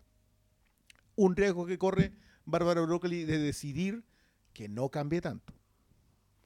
Un riesgo de decidir contar el origen, porque cuenta el origen de James Bond entre Royal y Skyfall, y después de eso le agrega el factor Spectre, porque allá hablamos de James Bond niño. En Spectre hablamos de James Bond niño. Ya, cabrón. Si James Bond no tiene infancia. Y James al Bond, como mismo- tú- no, pero y al mismo tiempo que te están diciendo que Spectre era como el jefe final que había mandado a todos los demás y hay carpetas con fotos de Le Chiffre. la wea mala. pero, pero ahí veis como el, el afán de amarrar, pues el afán de contarlo todo del principio al final que procederemos a ilustrar en la conversación de No Time to Die propiamente tal. A- a la que le porque hemos hecho el no hemos dicho ni una puta palabra. Llevamos más de una hora de programa, cabrón. Pero ahora vamos a hablar de No Time to Die. Vamos. Yo creo. No, ya, aguantemos un ratito el spoiler, por si la gente no lo ha visto. Pero partamos con impresiones generales de cada uno. Voy a partir yo, porque llevo mucho rato en silencio. Y a veces la gente me dice, ya, pues habla más. Otros dicen, no, que se quede callado. Esos son los bloqueos. sí. Pero los que dicen que hable más, ahora voy a hablar yo. Puta, pero el Briones fue a mear. Yo quiero que me escuche, po. ¿De qué sirve estar hablando si no, no te van a contestar? Diríamos, ¿viste? Vamos a que hacer Para eso un mandamos las weas por separado, po. Manden, manden audio. No, ya, estamos esperando el Ya, voy a rellenar con. eh, Con tu impresión. No, pues si quiero que, Ya le que- hablaste que- con quiero que el Briones la escuche, po. ¿Ya la hablaron? ¿Cómo? no, no, no. De Si la hay- película si misma no. hay- Y- Trabajan ahí mismo. Si ustedes firmaron un No, contrato de, no, exclusividad, no. Solo hablan de de no en el gastar. mesón la hablan, po. Pero son ensayos. son- Son ensayos. No, tampoco. Si ahora, como estamos en, en- en la tienda, estamos con turnos. Con turno. Por aforo, estamos con turnos diferidos, así que no. Ya no estamos ahí tanto rato. sí, ya ahí. Te estábamos esperando. Escuché que me estabas esperando, pero dale. Sí, ya. No, es que eh, íbamos a dar eh, impresiones generales cada uno aguantando un poquito el spoiler. Así que digamos cositas sin spoiler ahora la pasada por si usted todavía no se decide ir. Sabemos que puede no sentirse seguro saliendo. No queremos presionarlo acá y al cine, entonces nos vamos a aguantar el spoiler un ratito. Pero a ver, veamos. Yo fui a ver esta película el día del estreno. Tenía entradas para la sala IMAX en 3D. Para que cachen el nivel de ganas que le tenía la película. Eh, no tuve la suerte de ser invitado a la función de prensa de esta película. Suerte que tuvieron otros presentes en esta sala. Eh, yo no voy a entrar a especular por qué este ninguneo por parte de los señores Brócoli. Pero ocurrió y no me importa porque me apersoné en el IMAX dispuesto a pasar 2 horas 40 y estaba, pero weón, contando los minutos. Dicho ello, lo pasé increíble viendo esta película. Increíble. Creo que es lo mejor que lo pasé viendo una película de Daniel Craig. eh, quizás desde, desde Casino Royale, porque es- yo tampoco fui muy fan de Skyfall. Creo que por los mismos motivos que tú, pero más desde la ignorancia, así, desde lo intuitivo. como Pero es que creo que afecta lo formal también de la película, porque Skyfall es una weá que termina como con un tiroteo en unas cabañas, ¿cachai? Que es una weá a mí me parece... Finney, loco. Y a mí me parece un desperdicio. Lo encontré malo, o sea, no, no sé si malo, pero insatisfactorio. Fuera el género, No, como y- por qué se fueron para este lado. Termina siendo como gente contando los cartuchos. ¿qué- qué Sí, ¿por, qué? Ya, bueno, entendemos por qué, por- porque hacen esta weá más personal, etcétera. Entonces, eh, co- como este pasarlo bien viendo una película de James Bond eh, desde Casino Royale. Entonces estaba muy contento la, con esa primera escena de terror, además, que es como la película Halloween resumida en 10 minutos, con este asedio del, del Michael Myers, que es Safin, el supervillano. El supervillano de un tercio de No Time to Die.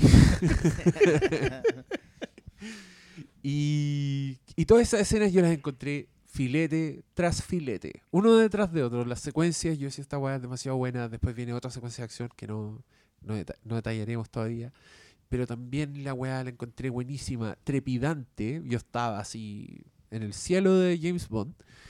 Y mm, fue una sensación que no se mantuvo durante todas las 2 horas 40, por supuesto. Creo que esta película igual tiene medio. Tiene unos guateos así, pero que no. ¿cómo decirlo? No son deal breakers. ¿Cachai? No me, no me terminan de, de, de- cagar la onda, entonces me dio lo mismo y, y al final lo encontré desconcertante. Esa es mi. Esa es mi reacción inicial de esta película sin spoilers. Eh, solo decir que tiene weas que me gustaron muchísimo, pero muchísimo. no logro transmitir lo mucho que me gustaron partes de, esta wea. Lo pasé increíble, grande Daniel Craig.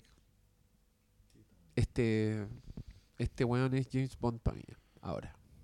Sí, yo comparto lo, lo de que hay secuencias que lo pasé muy, muy bien.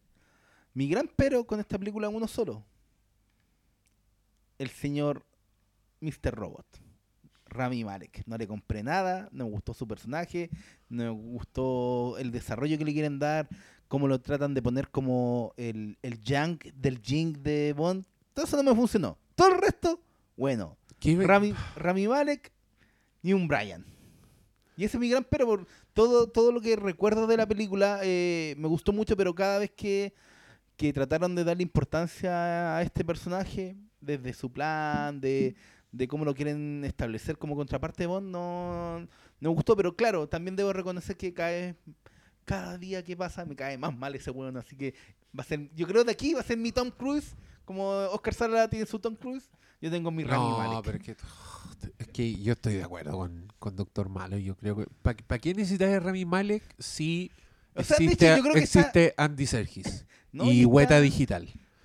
¿Para qué? ¿Para qué quería Rami Malek? No, y el weón está mal casteado, de ser alguien más viejo, no sé. Eh, todo lo... Sí, ¿por qué? Ese weón supone que pasaban como 20 Sí, años como en la 20 años, película era muy joven. y el weón parece un cabro pero- chico de 12 años. Pero aún estando su presencia, no, no, me, mal- no, no me mató la película de ninguna forma. Claro, el punto más bajo, pero creo que la película tiene tantos puntos altos que ya, se lo concedo, ya, filo. No me, no me molesta tanto en, en la sumatoria, ¿cachai? Sí, me Pero pasa hay, lo hay mismo. tantas cosas buenas que tiene No Time to Die.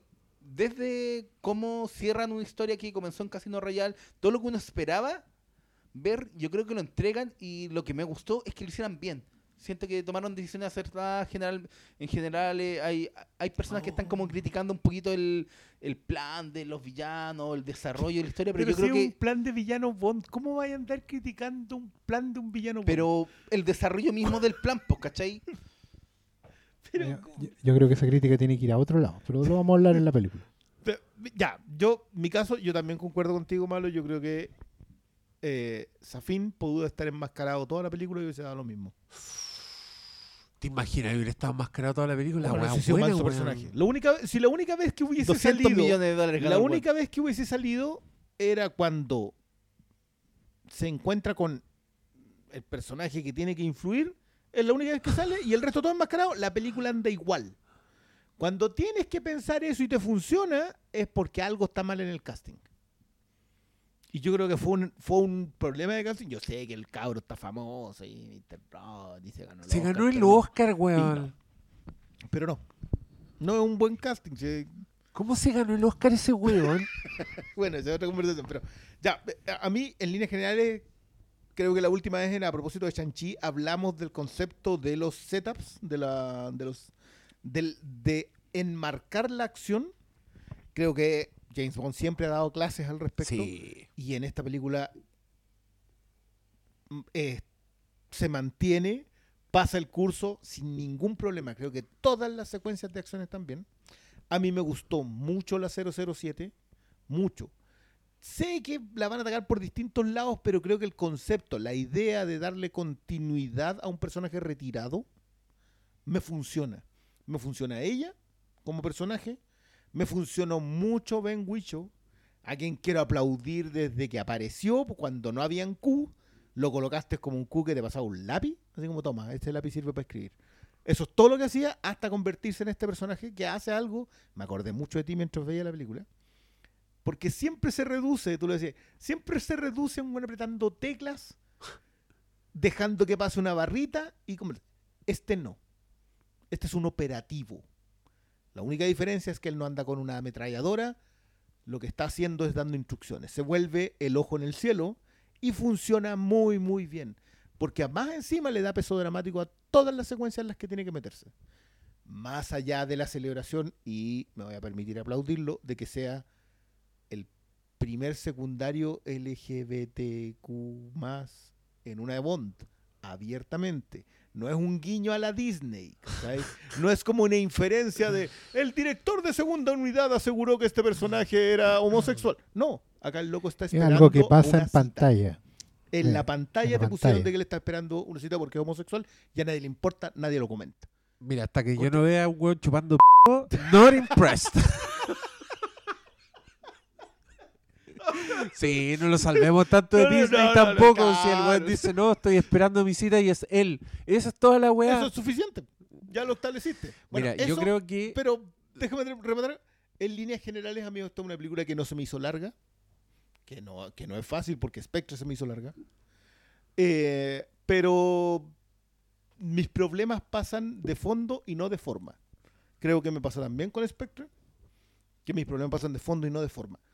Eh, en la forma acá, creo que más allá de los spoilerazos y todo lo que. Las dos secuencias que tú mencionaste en el inicio, sobre todo la segunda. A mí la- espero que le hayan pagado bien ese pueblito por destruirlo. y para quienes eh, en mi en mi bondómetro eh, yo todo lo relacionado a On Her Majesty Secret Service es un estándar en James Bond. Todo. Desde Louis Armstrong hasta las líneas, creo que le hacen le, le escribieron una película en que alguien que no pudiera actuar solo dijera frases clásicas y quedaran. Y creo que están. Y creo que las traspasaron muy bien. Mi abucheo personal a Zimmer por haber sampleado como nunca en su vida, y Hans Zimmer es un sampleador experto, pero acá se mandó unas cuestiones que era para pegarle. Pero en líneas generales, de nuevo, yo la pasé muy bien con la película.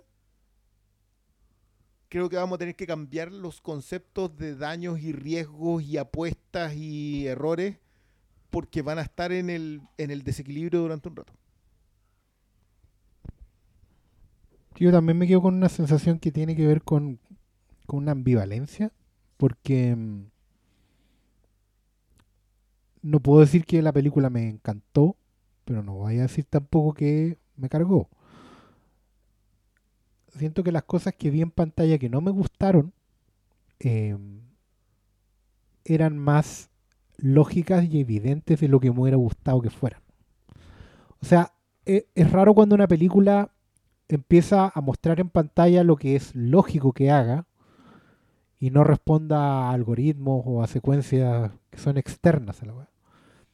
Que avance, a- aunque tú sepas que no es lo que quieres ver o cómo te gustaría verlo, pero es el camino inevitable. O sea, hay cuestiones que, que sí, que podrían haberse hecho mejor, otras que no se pueden hacer mejor. Eh, y están en la pantalla y, la, y, y claro, y en ese sentido yo creo que el juicio más general me lo voy a armar cuando, cuando lea el paperback porque siento que probablemente esta película, esta película eh, hay decisiones que toma que responden a mantener una coherencia con los anteriores.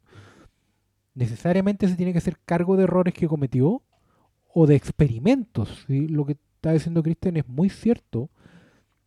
Aquí hay, hay un caso que probablemente Bond es la única franquicia que tiene el crédito suficiente para poder apostar a esto y a convertirse en una suerte de experimento cultural.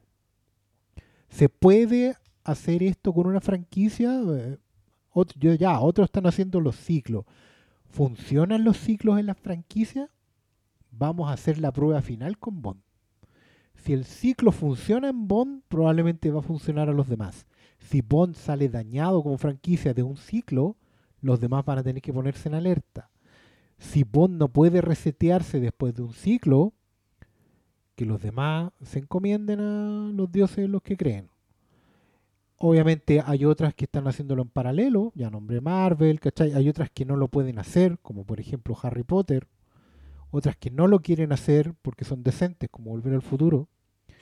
Y otras que lo están intentando dándose tres vueltas como El Señor de los Anillos, ¿cachai? O Game of Thrones, que están yendo a- al inicio de los tiempos y es algo que un camino que inevitablemente puede terminar recorriendo Star Wars también.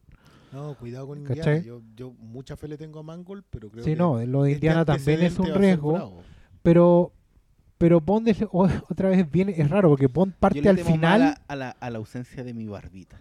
me da risa que Bond, Bond es siempre la barbita- franquicia que parte al final de todas, es como el, el último perro que sale, el canil, y termina llegando primero, probablemente porque hace la carrera, hace la carrera de un punto en línea recta, probablemente sea menos vuelta. Sí, de hecho, el concepto de blunt instrument tú se lo puedes aplicar directamente al origen del- del- de las películas de James Bond. Claro, Porque, y, y- y por eso también, ah, esta, esta es otra, otra conversación que es mucho más añeja. Grandes directores, directores laureados, reconocidos, premiados, que se hubiesen metido en James Bond no existían hasta San Méndez. así es. O sea, independiente, yo, le, yo puedo tener todo el respeto del mundo por Campbell, eh, y, y lo tengo, ¿ah? Yo creo Sí, que hay sí. tres películas de Martin Campbell que, que yo voy a colocar ahí en una filita. Y voy a decir, amigo, acá hay, acá hay, hay un pulso, hay una mano y deberíamos tener el respeto. ¿Cuáles son las cinco? Es que a mí incluso las películas menores que tiene, como esa de la nieve, o esa de la isla donde están todos los presos, igual me gusta el encuentro que tiene un pulso narrativo. Ya, y pero, son pero re no buenas. vamos a colocar a la altura Sí, de la pues no máscara están- del zorro, no, pues no Golden está al- y al- Casino no, Royale. pues, Ya. no, no está al, al- pero por lo menos a cinco ya hacen que no sea un director de hola, hice esta película. Pero no, no, es, pero no es alguien reconocido y laureado como San Méndez. San Méndez No, llega po. acá. lo- Pero Nueva de hecho- Zelanda, ¿quién pesca los de Nueva Zelanda? Es como ¿quién Pero de hecho, pero de hecho lo de Martin Campbell es justamente parte del experimento. Hay un video en YouTube muy bueno, lo voy a tratar de buscar, donde eh, es un video ensayo donde el, el- el charlista, digamos, expone cómo solo con Casino Royale la franquicia de Bond rompió, empezó a hacer cine. Y hace unas comparaciones visuales en cómo, por ejemplo, los planos en Bond, en todas las Bond, independiente, desde Doctor No hasta Die Another Day, si no me equivoco, independientes de la época, responden a la misma lógica. Primer plano, plano medio, plano general, secuencia. Y no es solo la estructura narrativa, es la forma de filmar. Cómo llenan la, cámara con los elementos, cómo los disponen, cómo la cámara está en línea recta, si queréis, cómo la cámara eh, ilumina de una manera. Y esa era la forma en que tú te enterabas que estabas viendo una película de Bond. Y por eso también, obviamente, ya en los 80 las películas de Bond se sentían como se sentían. ¿Cachai? Con una suerte Plástica. plástica, caricatura, porque estaba respondiendo a una Sí. estructura Inde- establecida. Independiente que el- Timothy Dalton de alguna manera es el referente obligatorio con Daniel Craig. Sí, Son por, por- Claro. por la búsqueda del, del claro. personaje. Pero, por Fleming. ejemplo, porque Timothy Dalton probablemente fue la primera vez que se intentó hacer una suerte de, de reinicio, un reboot, soft reboot, porque al fin y al cabo no era solo cambiar el actor, un actor que venía de 20 años, no sé cuántos años. o sea, antes Roger Eh, claro, Roger Moore hizo muchísimas películas, no estuvo tanto tiempo, pero hizo muchísimas películas. ¿cachai? Sí, es Entonces- porque también nos acercamos a los tiempos de producción en masa. Claro, la es sensación la también de fatiga era mucho mayor en un Roger Moore que se retiró casi en silla de ruedas de la weá. Pero se retiró Eh, menor que Daniel Craig. Sí, pero, los tiempos, hay que decirlo. él, él sí se tomaba los martini, po. No, estaba- no, y no estaban, no estaban los entrenadores de ahora. Eh, ¿no? también, Con pues, los sí, tratos de estudio donde Sí. le pagan No, y- millones de dólares para estar así como Y un 0% aplauso, grasa. y un aplauso al compositor digital Claro. también, loco. Pero O sea, también está hay el- secuencias en que yo sé que no es Daniel Craig, pero la cara Sí, está po. perfecta. po. Pero el tema también de... de, mm, en, en Campbell, claro, Campbell es un, es un director que no está tan arriba, que no te va a contaminar, si quería, el experimento con su propia expertise, pero sí es un cineasta, es un tipo que mueve la cámara, que hace eh, James encuadre... no, con la Claro. presentación de James Bond tú podéis revisar todas las anteriores. Podéis revisar las, 10 las 20 películas, 19 películas anteriores. Y en la presentación de Bond, James Bond tiene un estilo. Siempre. El, quizás donde debimos ver más la apuesta que estaban haciendo Broccoli Wilson fue cómo presentas Bond, James Bond en Casino Royale. Porque le diste un origen previo y lo cierras con eso en una escena en donde los acordes de Monty Norman, John Barry, David Arnold empiezan antes.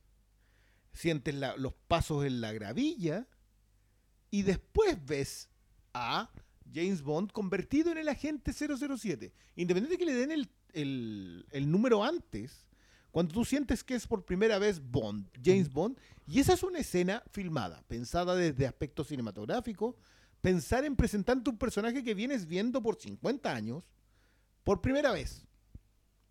Y al presentárselo por primera vez, debimos sospechar, en realidad esta sospecha debió venir en Quantum of Solace. Cuando Quantum of Solace es una continuación Directo. directa, saltándose todos los cánones Bond de la historia, continuación directa. Y ahí es donde vimos, a lo mejor no están haciendo lo de siempre. Ahora, ahora en perspectiva, claramente no lo estaban haciendo. O sea, igual viendo Casino Royale, tú te decís de, solo por puesta de escena, decís, no están haciendo lo de siempre. Era como. No, Era un cambio de mando, pero sabes que una Ah, de las pero, cosas pero que. no era Spectre. pero, pero, es que volviendo, el- pero volviendo a esta película, a mí lo, lo más interesante es que, por un lado, eh, terminan toda esta apuesta por lo serializado. Que fue una apuesta, no uno no tenía cómo saber qué iba a resultar. Y creo que más allá de los ripios, de los problemas que tenía la historia, o de las cosas que no nos gustaron, que hicieron, para qué hicieron esta tontera, eh, sacaron la tarea adelante. Por otro lado, le impregnaron un, un, trabajo cinematográfico que muchas veces no estaba presente en James Bond. Yo creo que en las últimas cinco películas eh, hay un hay un nivel de cinematografía que muchas veces tuvo eran películas uno puede decir si es que James Bond no estaba al tope de, de la forma de hacer cine pero con, con las últimas cinco te ponen un trabajo de fotografía ya Saca- te- te- te lo- saquemos, saquemos a Mark Foster de esa ecuación y te la concedo pero completamente. ¿cachai? sí pero es que ahí también ni siquiera estaba el mismo equipo está el dato de que está este director de foto todo, chileno que Chile cagó todo. no más allá del alcalde pero está este director de foto que el el Alexander Vitt, Sí, po. que él trabajó en, en, en todas las películas de Craig, menos en Quantum of Solace, ¿cachai?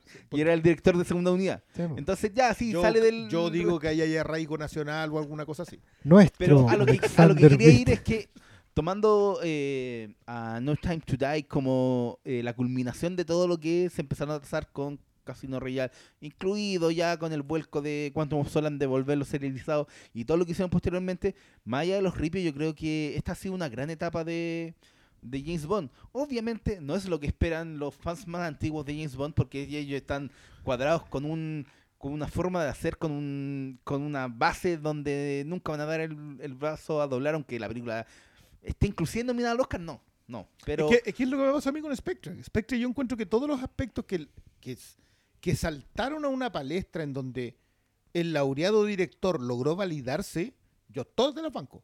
O sea, yo lo de Thomas Newman en Spectre, loco, me saco el sombrero. Si esa cuestión de verdad, yo que yo soy un defensor de David Arnold a rajatabla, yo para mí es el único heredero posible de John Barry.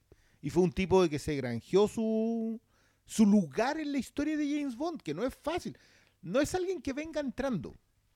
Sea, alguien que presentó su currículum antes, lo puso encima y no hubo otra opción. De decir, ya, ya, ven, para acá. Está bien, la cagamos con GoldenEye, trajimos este otro loco porque era hondero. No importa, fue para ir la siguiente. Se valida, llega, lo logra, pero es algo que yo por lo menos en Skyfall dije, ya está bien, lo de Adele funciona, pero en Spectre no hay nada que discutir. No hay nada que discutir de que aspiró a hacer cine. Yo concuerdo completamente con lo que decís tú, Malu. Estas cinco películas, sacando a Mark Foster, saquemos a Mark Foster. De las cinco, cuatro películas son Ya, pero mucho cine. con, con todo lo que podamos. Es que esa es la cuestión. Inclusive la peor película de toda esta saga, que es Quantum of Solace, tiene su momento. Obviamente esa película estaba muy, muy. Yo te diría que la película mala, no la peor. Sí, es la, es la película mala, pero in- obviamente está marcada por los problemas, porque fue hecha con un guion que no estaba hecho, porque fue el- ese paro de guionistas del 2007-2008, en donde hizo puras cacas en el cine. Logró que se hiciera una película de Dragon Ball Z, solo porque no había otro guion, sacaron un guion del baúl, ya hagamos esta película, ¿cachai? Pero más allá de, inclusive teniendo a Quantum of Solace en el no hay medio, manera que una película de Dragon Ball salga bien y tú lo sabes. no, yo lo sé, pero lo hicieron en ese momento, ese fue el, el efecto. No debieron de serla, que otra Y cosa. como Quantum of Solace deberían haber esperado a tener un guion. Pero Inclusive teniendo eso, yo creo que la etapa de Daniel Craig no tiene parangón en dentro de la... Es que es una etapa. Y de hecho, y Es yo lo que ahí- ese ahí es el está la tema. gran es una conversación etapa. claro, po. Bond nunca había tenido una etapa. No, o sea, partiendo Es desde que- no, que pero- ningún Bond no. se despidió, Por eso, por, No, pero es que yo nunca Bond había tenido una Porque no etapa. haya sido una etapa. Si Este es mi, es mi tema acá. ¿Tú no sentiste etapa hasta ahora? No lo sentía etapa, porque ese es el punto. Y de hecho, mi apreciación de la, de la película, que podamos entrar en la conversa. ¿Podemos eh, tirar spoiler ya, jefe? Es que Eh, mi, solo primera impresión de la película eh, está sometida justamente a la revisión de la etapa, porque es primera vez que tiene una etapa. Yo todo el tiempo, por lógica, por historia, pensé que cada Bond iba a ser lo que hace una Bond, que es dejar al personaje donde estaba. ¿Cachai? Que incluso Casino Royale como historia de origen deja a Bond donde tiene que estar. Empieza como Y, Bond y y, termina todas las Bond. otras, con los errores, con los aciertos, con todo, siempre te dejan a Bond como Bond. Porque incluso Spectre, aunque el buen se vaya de la manito con la. te lo deja en el mismo lugar. El buen está siendo James Bond. ¿Cachai? En la siguiente puede volver a ser James Bond. Hoy día sabemos que esta película no. Y eso no había pasado nunca. ¿Cachai?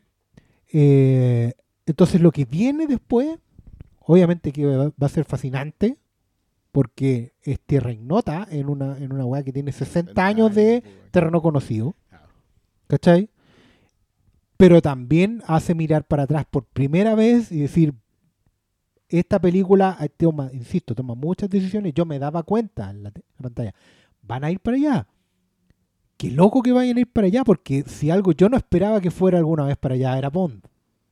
¿Cachai? Hasta Sí. el último minuto uno Estamos- sabía que Estamos muy viejos para que nos podían algo tan hacer, fundamental. claro, podían hacer algo de Bond, pero al mismo tiempo me da cuenta que era lógico. Porque todo el mundo cambió. Si Bond siempre es el último.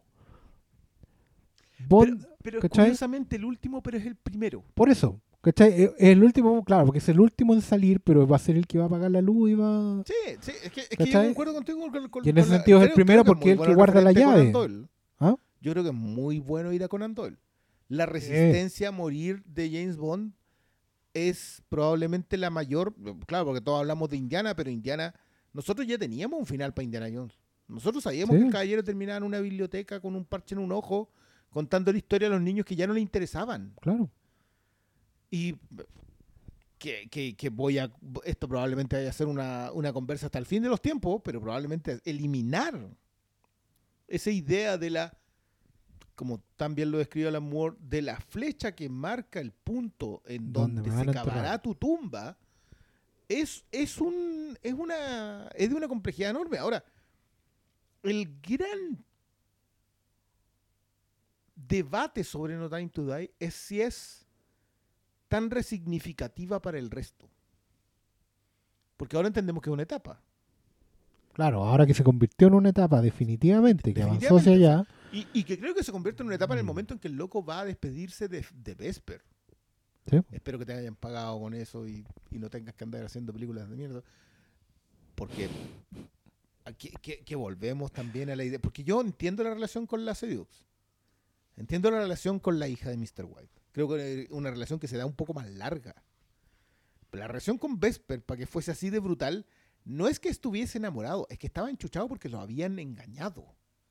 Eso era para mí. El, el tipo estaba resentido. Ya, y porque digámoslo, Eva Eva Green. Green también, pero, pero esto. ¿Cómo no que ella así después de Eva Green? No, pero hay toda una secuencia de Luna de Miel que está en desacuerdo contigo.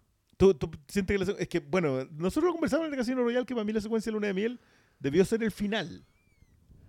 En, la, en Casino Royal y, y eso hubiese alimentado Quantum of Solas.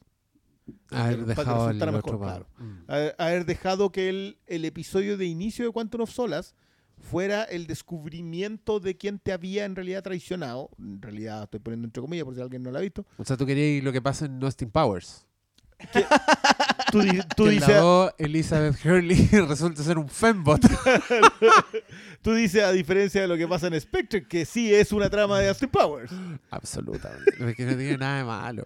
Sí, es que, es que, bueno, yo, yo recojo eso. Yo creo que lo, lo que dice también el Oscar, eh, la gran gracia de Bond es haberse sabido adaptar a sus tiempos antes siquiera de, de que el tiempo supiera que era necesario que, el- que Bond se adaptara.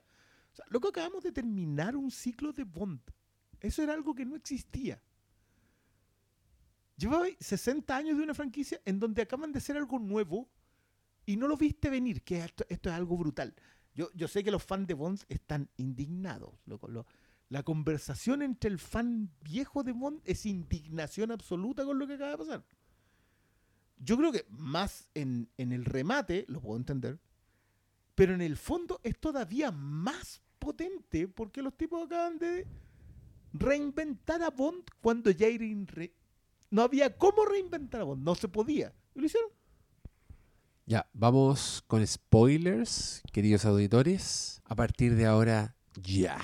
Bueno, yo eh, lo que voy a decir es que me acuerdo de en Los Simpsons, cuando Nelson va con los cabros chicos, se meten a ver una película para mayores y la película que ven es El almuerzo desnudo. y cuando salen del cine, Nelson dice, Hay al menos dos mentiras en ese título. ya, se puede decir lo mismo de esta película. Esta película. Sí había tiempo para eso. Mataron al James Bond, weón. ¿Qué me decís? ¿Qué me decís? Impacto, po, algo que Y weón, yo Que yo nunca me había que nunca quedado, nunca ninguno me había quedado hasta el final de los créditos esperando leer una frase. Ah. Y lo hice esta vez. Te quedaste. ¿Ustedes lo hicieron? No, yo Sí, no fui. yo no. Yo Yo, me yo quedé hasta el entendí final. que me quedé hasta el final también. Yo me quedé hasta el final y weón, se va a negro y después del negro vuelve James Bond will return. Y le ponen como un acorde de música, así como que te lo, Te lo te lo clavan, así como ¡Ah! Pero! James, James Bond will return. Sí, Volverá. po, eso dice. como corresponde. po. Eso dice, pero sí, eso es. po, Eso es. Si te hubierais quedado, no se te habían perdido los documentos en el cine como te pasó ese día. Sí, pasó. Un, un gran saludo con todo mi agradecimiento al tío Cinemark, que fue el que me guardó la billetera con los documentos que se me quedó en el cine. Lo encontró en el mismo asiento y me lo guardó. Oh, ¿y, cómo- ¿Y qué weá? ¿Estáis Este desesperado. súper emocionado? No, es, es- un problema con lo, con la Con los testículos. no, con la ropa outdoor. Que, Outdoor. que- que todas estas porquerías de ropa outdoor son muy sueltas, entonces todos los bolsillos se te caen las cosas.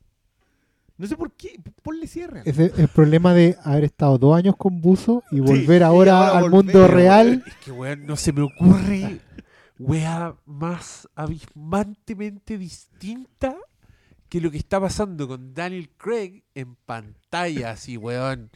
En el glamour mismo, en el universo así paralelo de la gloria de James Bond. Y este pobre cristiano que se le pierde los documentos. No, Puta la weá terrenal, por andar con un buzo pescador. O sea, Oh, de la rodilla para abajo. ahí. Pero imagínate ese otro weón subiéndose a jet privado. No, así, loco, no, no, no. Para mí el momento es cuando se va a presentar a la mm, Vale My Six y le, dicen nombre. Que es cuando dice Bond, Bond. Bond. Y el loco lo mira así como ya ahí. James Bond. Mira qué belleza. Yo me sentí po. así indigno. Esa, fue una, una belleza. Es que, ¿cómo.? No, mira, sí, es lindo el ejercicio. Igual lo respeto, es lindo el ejercicio de hacer, eh, de hacer ciclo algo que episódico. De dramatizar lo que, lo que era eterno. ¿Cachai? Eh, esa weá la, encu- la encuentro muy, muy hermosa. Y, sobre todo porque mantengo los otros placeres. Pues, si acá estamos hablando de una película donde le hacen un cumpleaños a Blofeld en Cuba y el weón es un ojo que lo anda trayendo alguien. Me te- weando la weá buena, loco. y mientras está saliendo este personaje que aparece a iluminar esta película, que lamentablemente Le hemos- le no el hablamos de ella. en- Le hemos hecho el quite porque debemos hacerle el quite. Pero que, weón, apare- que, este, que esta luz de vida que aparece en esta película como 10 minutos después, chao para la casa. Anita, yo te sigo desde el internado Laguna Negra. No, yo, weón, me da lo mismo. Quiero Cuando te decían que era española y no cubana. 25 películas de Paloma. Paloma, ahí tenía el spin-off, pues ese es el spin-off bueno, pues, y la loca haciéndose la weona y era más seca. Oh, qué bueno. Loco, por favor, el aplauso al montajista que le hizo pelear en vestido. Porque tú podés decir un montón de cosas de las chicas Bond, que son secas. Halle Berry era un... Literal la tirada en bikini. Pero pelear en vestido, con pelea, no simplemente disparando. Que las peleas se vean orgánicas y yo diga, sí, estaba con un vestido. Me funciona todo. Y ahí es cuando ya decís, ya, esta mina seca. Y entró así suavecito, así como, Ah, ay, no, sí. no sé pintarme. ¿a Sí, dónde es literal el tema de que no se le salga nada. Que no se le salga nada. Eso es montaje. Eso es No, edición. No, pero ah, quiero decir que yo coloqué en Twitter que la mina en un atentado y lo sostengo. Es Un atentado. Un atentado. Bueno, yo entra. Oh. y termináis la secuencia y decís, ya, pero va a salir después. Mira, yo, la, yo la encontré más luminosa, me encantan, lo, lo digo de nuevo, amo los estereotipos latinos. eh, y en este caso ella, completamente el estereotipo latino de... Puta, si era como una Sofía Vergara en el mundo de los agentes secretos, pues era una risueña, bella. Igual, Haciéndose la tonta. Knives Out Reunion. Weón, tenés toda la razón, no había cachado. Ahí está. Knives Out 2. Knives Out Misión a. Cuba. Oh, no, buena la wea. Y, y también me, me dio risa el, el troleo, porque esa wea fue troleo. No, no digan que no, esa wea fue molestemos a los boomers, esa wea fue la Fleabag que llegó a hinchar las pelotas. Con Paloma. Cuando va, no, cuando la 007 va atravesando MI6 y todos les dicen 007, 007, y ella se da vuelta y le dice a la cámara prácticamente, "Esta- esto te arde el hoyo, ¿verdad? ¿Cierto? es muy probable. Eh, pero, le, pero lo encontré bueno porque también creo perdona, que... yo te lo tengo que preguntar porque tú, el, el entendido en aspecto... ¿Tú sentiste la pluma Fleabag en alguna parte con En ese chicas? personaje. ¿Sí? Sí, yo creo que la 007 eh, la han arllado para eso. Le han haber dicho, tenemos este personaje y queremos elevarlo. Escríbelo Y- tú, sí. Sí, Sí, porque había- en, en todo, como en su en su competencia, ¿cachai? Con, con Bond. Y Esa en- weá también es... Y en cómo decide las cosas que va a decir. Porque, de hecho, yo, desde el momento en que aparece, ese personaje encarna, creo que lo que más me gustó de esta película, que se reparten varios, varios personajes. Pero desde 007 se encarna la necesidad que tiene la película de dialogar con el nuevo mundo. Mm. Y eso es muy importante.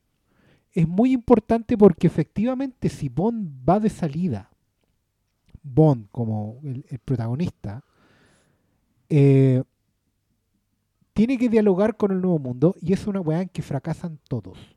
En que fracasó Indiana Jones, en que fracasó Superman. Superman y en general. O sea, siempre cuando hacen historias de personaje que vuelve, eh, por lo general el personaje termina imponiendo el viejo mundo. ¿Cachai? El mundo nuevo se siente como un mundo estúpido, un mundo no preparado, un mundo que perdió las habilidades competentes para hacerse cargo y por eso tiene que volver el viejo. No, inclu- incluso, ¿Cachai? incluso podí, y que es peor, diciéndote que el nuevo mundo no es capaz de dialogar con el anterior. Exactamente. Entonces, no es fácil escribir un personaje así, porque en todo momento podía naufragar con una elección mala de frase.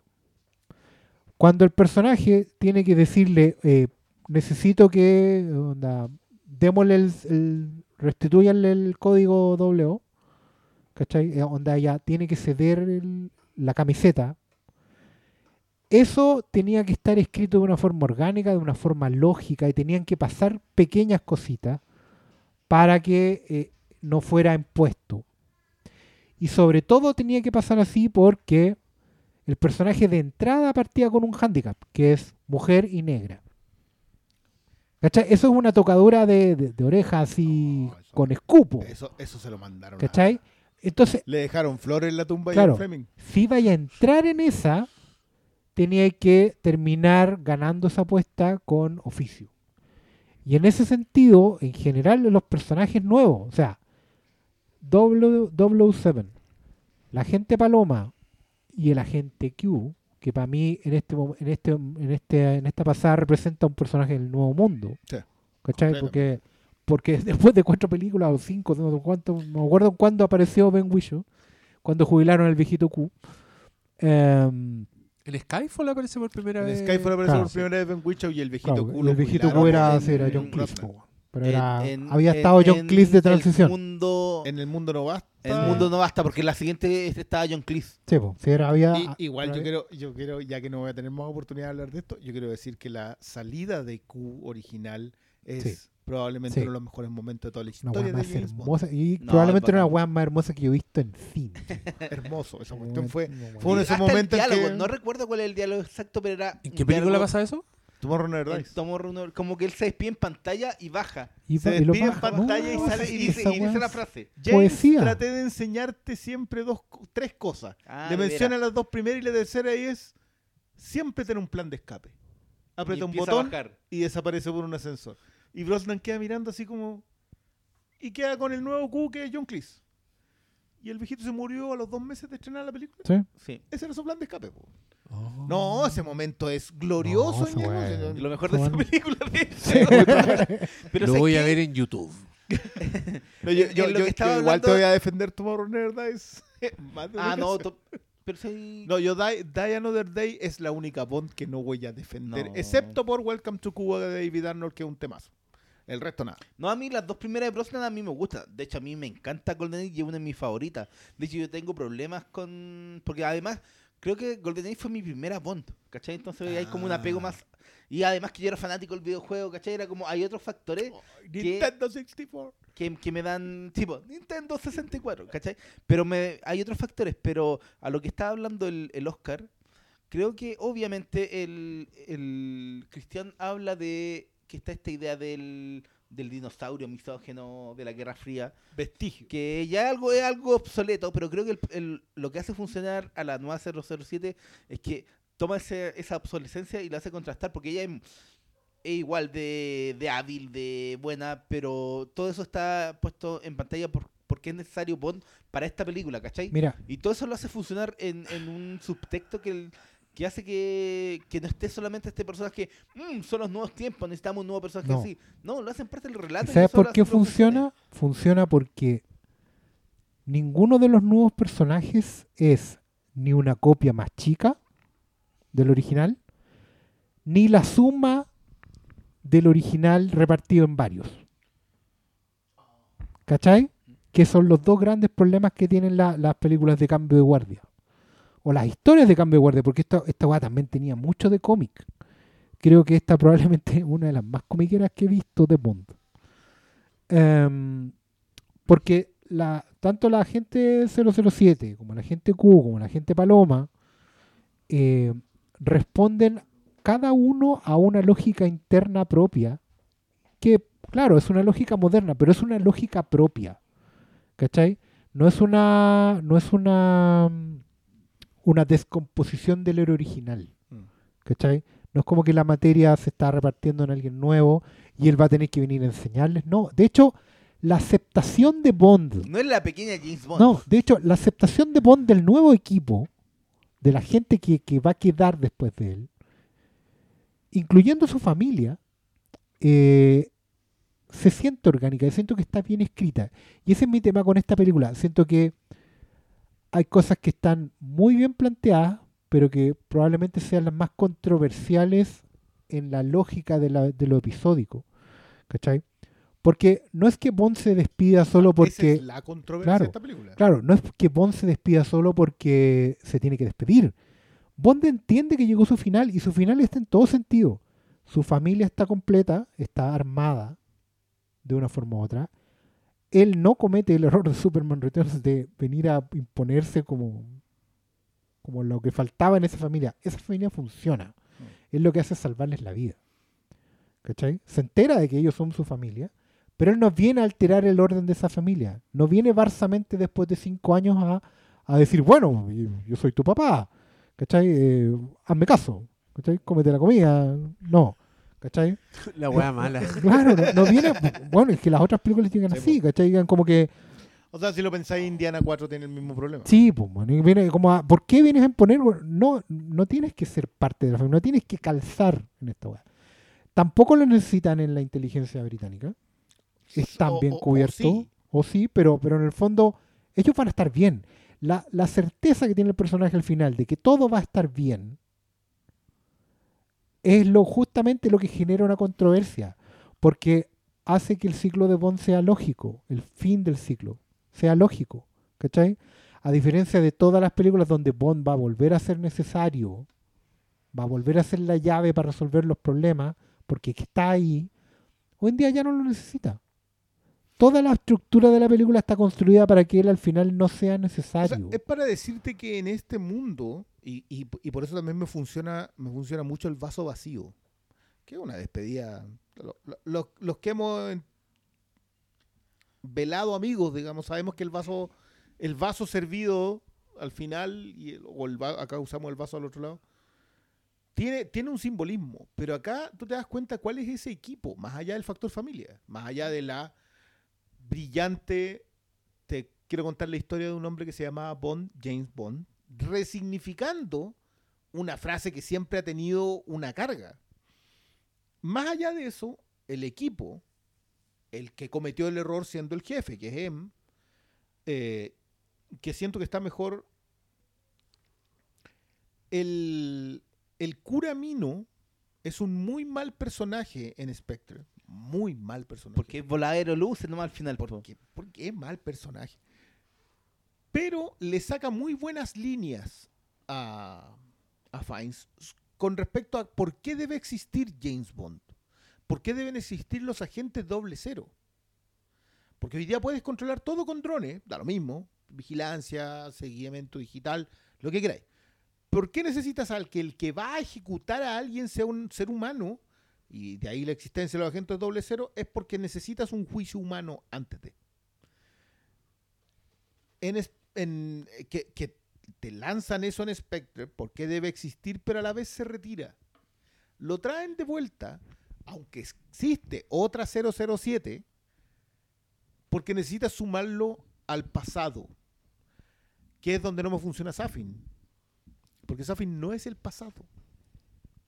Sí, lo que pasa es que él ahí, de hecho, lo que a mí no me funciona tampoco de la película eh, es justamente el tema del villano, porque el villano es el, es el otro que tenía que hacer lo que hacen los personajes jóvenes. El villano debió haber enc- encarnado también una villanía del nuevo mundo.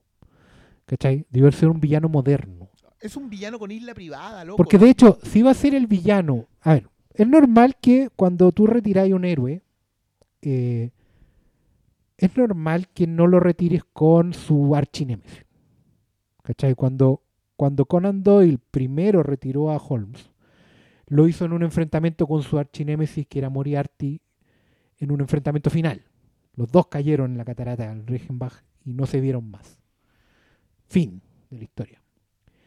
Pero ese final acabó por no, no ser definitivo, porque al fin y al cabo, em, El poder de la platiquita pudo más. po. no, y es que tiene que ver con una weá de, a ver, si Batman y el Joker van a un enfrentamiento final, probablemente van a terminar empatados. ¿cachai? Eh, Hay una weá de, de equiparación de fuerzas que te permite hablar de un posible regreso. Mm. No es final. Es distinto a cuando Bruce Wayne ya está viejo y lo que lo retira es un ataque al corazón. Una weá que parece ínfima. ¿Cachai? No es. Porque ahí tú te das cuenta de que la weá es inevitable, que el retiro es definitivo. Entonces yo entiendo que puede ser, un, entre comillas, un villano menor. I- igual si, si es villona a la que te refieres, ¿Mm? es el uso del arma y no el ataque al corazón. Claro, pero, Pero entiendo el pero punto. sí. Pero tiene que ver con, eh, con que es algo que parece nimio, algo que Mm. no es, no parecía Pero que es fundamental para el Claro, personaje. que, claro que, que lo hace irreversible. Entonces yo puedo entender que el villano que, entre comillas, retira a Bond puede ser un villano más. ¿Cachai? Pero lamento la oportunidad desperdiciada de que no haya sido un villano que hablara también del nuevo tiempo. De la forma en que hoy en día se, eh, se están encarando los un, conflictos. Es un ¿cachai? villano añejo que retira a un héroe añejo, pero lo retira cuando ese héroe entendió que el, nuevo, que el mundo es nuevo. Sí, Entonces, entiendo por, entiendo por qué no te funciona. A mí tampoco, pero a mí no me funciona por aspectos más formales que de fondo. ah, es que además también... pues, Es que, no, no, si formalmente es un villano que no. Es que, es que Si al fin y al cabo, el villano de James Bond es el tiempo. Es el nuevo mundo. Es, el, es un lugar en donde él ya no puede existir. Eh, para, para los que como que esta cuestión parece un poco nueva, el, el villano de, de Bond es como si el Capitán América no hubiese sabido adaptarse a este tiempo y hubiese tomado la decisión de devolverse a su propio tiempo a bailar. Eso es. Lo que pasa es que él no puede hacer eso. Lo único que puede hacer es seguir haciendo lo único que él hace. Para lo único que él considera que sirve. Eh, enganchar tenemos todo el tiempo del mundo con tú tienes todo el tiempo del mundo. Creo que no hay mejor manera de definir haber hecho un cambio episódico a un cambio de ciclo que eso. Porque él ya no tiene todo el tiempo del mundo. Es Bond el que tiene que sacarse de la ecuación. Se saca él. Cambia esa conjugación para decirle a ella con la hija, cosa de la cual tampoco hemos hablado. Mm. Porque James Bond acá no solamente muere, sino que aparte que deja familia. Sí. Familia. Hasta ni siquiera él mismo es capaz de entender el concepto y lo dice en la película. Ellos son mi familia. Claro, no, no. Logra entender. Debió haberle aprendido a Toreto.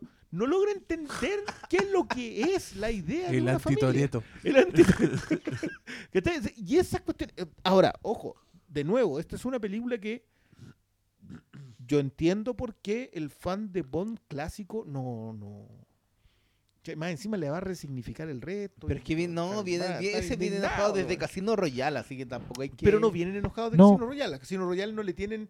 No pueden no respetarla. Es de esas cuestiones en donde. Sí, que- pero como igual que te están enojados. Sí, Pero ¿sabes pero Yo no sé, ¿sabes qué? Yo no sé. eh, No, yo no creo. yo no sé si el fan de Bond Está vivo. está ¿ah? de partida, pero no sé No, si el está fan de. Bond, Son el cinco, fan, pero están vivos. está enojado. ¿Con Yo creo que particular? no, ¿O en en general. Yo siento que el fan de Bond, eh, incluso en las intergeneraciones, porque el fan de Bond igual se ha ido renovando, como bien lo hablábamos al principio, está el fan de Connery, está el fan de Moore y está el fan de, lo- de los nuevos, Dalton Brosnan, digamos. Y Craig tuvo un mérito que como que encantó a distintas a distintos fans de Bond. Hay gente que te puede decir yo soy Connery, pero también soy Craig. Mm. ¿Cachai? En mi caso, por ejemplo, yo, yo tengo películas de Connery porque era el Bond de mi papá.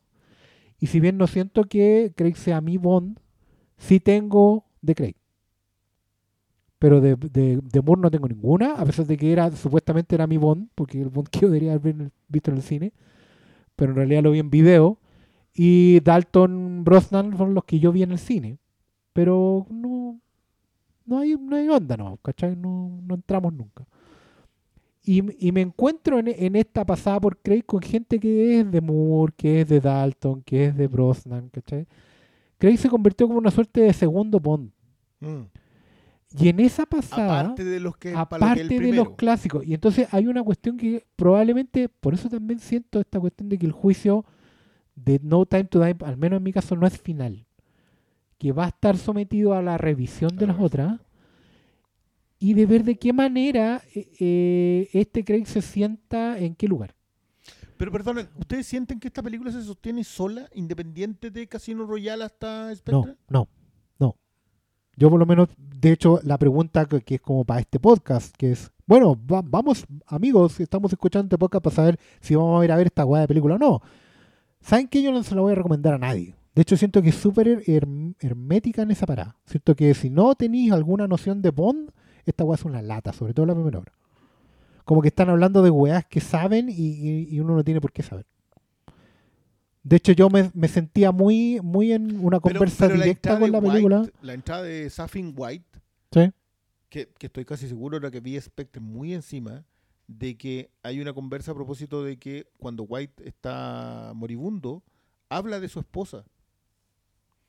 Ahora puede que su esposa no fuera la madre de su hija, Mm. Entonces como que ahí no se me descuadra, pero si no, como que no tiene mucho que ver con esa señora que terminó ahí. estaba No, pues, pero, pero igual caché que son informaciones que, no Sí, sé, pues te sentáis a o ver sea, esta película y, y el buen está hablando todo el rato de Pero- cosas que pasaron antes. Pero en la forma igual funcionan las dos primeras secuencias. Sí, yo también creo, Sí. yo también creo, porque yo no tenía, bueno, ya, ya dije, fui con un YouTube, pero tenía presente Casino Royale. Creo que sí tenéis que cacharla. ¿no? Definitivamente no. Pero más allá que las conozcáis o no, igual en forma se sostienen. Sí, absolutamente. Ahora, yo, no sé, yo si, estoy de acuerdo. no porque- sé Pero- si el cimiento del desenlace de la segunda secuencia sí tenga el mismo peso cuando tú no sabes de dónde viene Lea Seydoux. O ¿Sabes sea, y qué? no solo yo, eso, es yo que creo yo que creo no que va sé- por otro lado. Yo creo que la, la pregunta de si, si, si se sostiene en sí misma, creo que... Puta, no sé si tanto, pero porque la película además tiene una estructura bien extraña. Si la weá igual es como... eh, por eso dije que Safin era el, villano un tercio de la película, porque el otro tercio es de Blofeld. Es, toda esa historia, es todo... Y, y creo que esa es la parte buena. Como a mí, me encantó Blofeld, además, cuando aparece como esa demencia falsa que tiene el weón y después que lo tienen ahí es como un, como un Hannibal Lecter y ese encuentro con el weón. Que era una demencia weá- porque estaba hablando con quizás quién. po? Sí, pues, y, to- y toda esa weá la encontré buenísima. Yo estaba muy arriba de esa weá. Pero después creo que se pega un frenazo con el, con el Safin. eh, con, con- con todo este segmento donde entra el plan, ¿cachai? Eh, puta, no sé si la Lia Sidhu eh, te transmite el ser el amor de la vida de, de James Bond. Ya, Eh, un concepto que a mí me cuesta. No obvio, quiero- po, no, quiero pero- interrumpir eso, ni, pero, ni- pero ni que, por- ni que ni, ni solo a partir de esta película y creo que tampoco si tenéis fresca Spectre no creo que sea un romance muy Y, y en rigor Muy tampoco el logrado. Green, si es como que el amor de la vida de James Bond es como raro de asumir.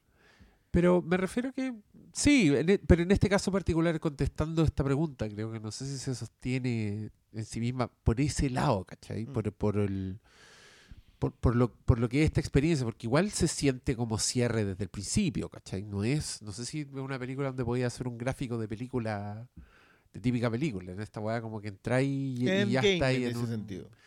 Claro, claro. En el concepto más sí, que en la película del MCU. Buena, buena comparación, claro, claro, en el concepto. Como que es una weá que viene arrastrando muchas weas de muchas cosas y tiene que hacer muchas cosas en, en esta película, entonces. Sí, pero yo, yo sí la voy a recomendar, Pastor Salas. Yo sí la recomiendo. No, pero ojo que cuando yo digo no recomendar, no es porque yo creo que no deban verla. Me refiero a que no puedo hacerme cargo No, no vas de a la promover. expectativa, claro, de la expectativa, porque efectivamente si no tienen ninguna noción de Bond, probablemente se van a aburrir. O van a tener que hacer un favor.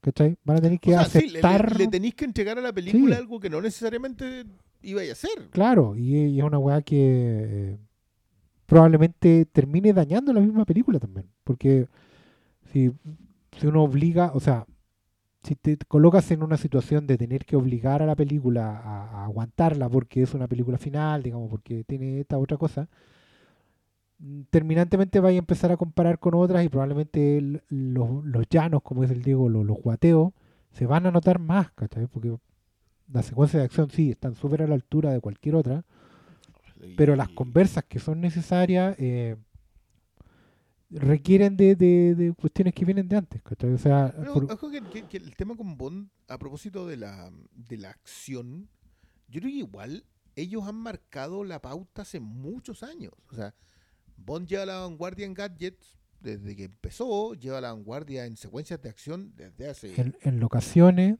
Cl- claro, salir a recorrer Sí. el mundo, en mostrarte cuestiones nuevas, en el nuevo auto.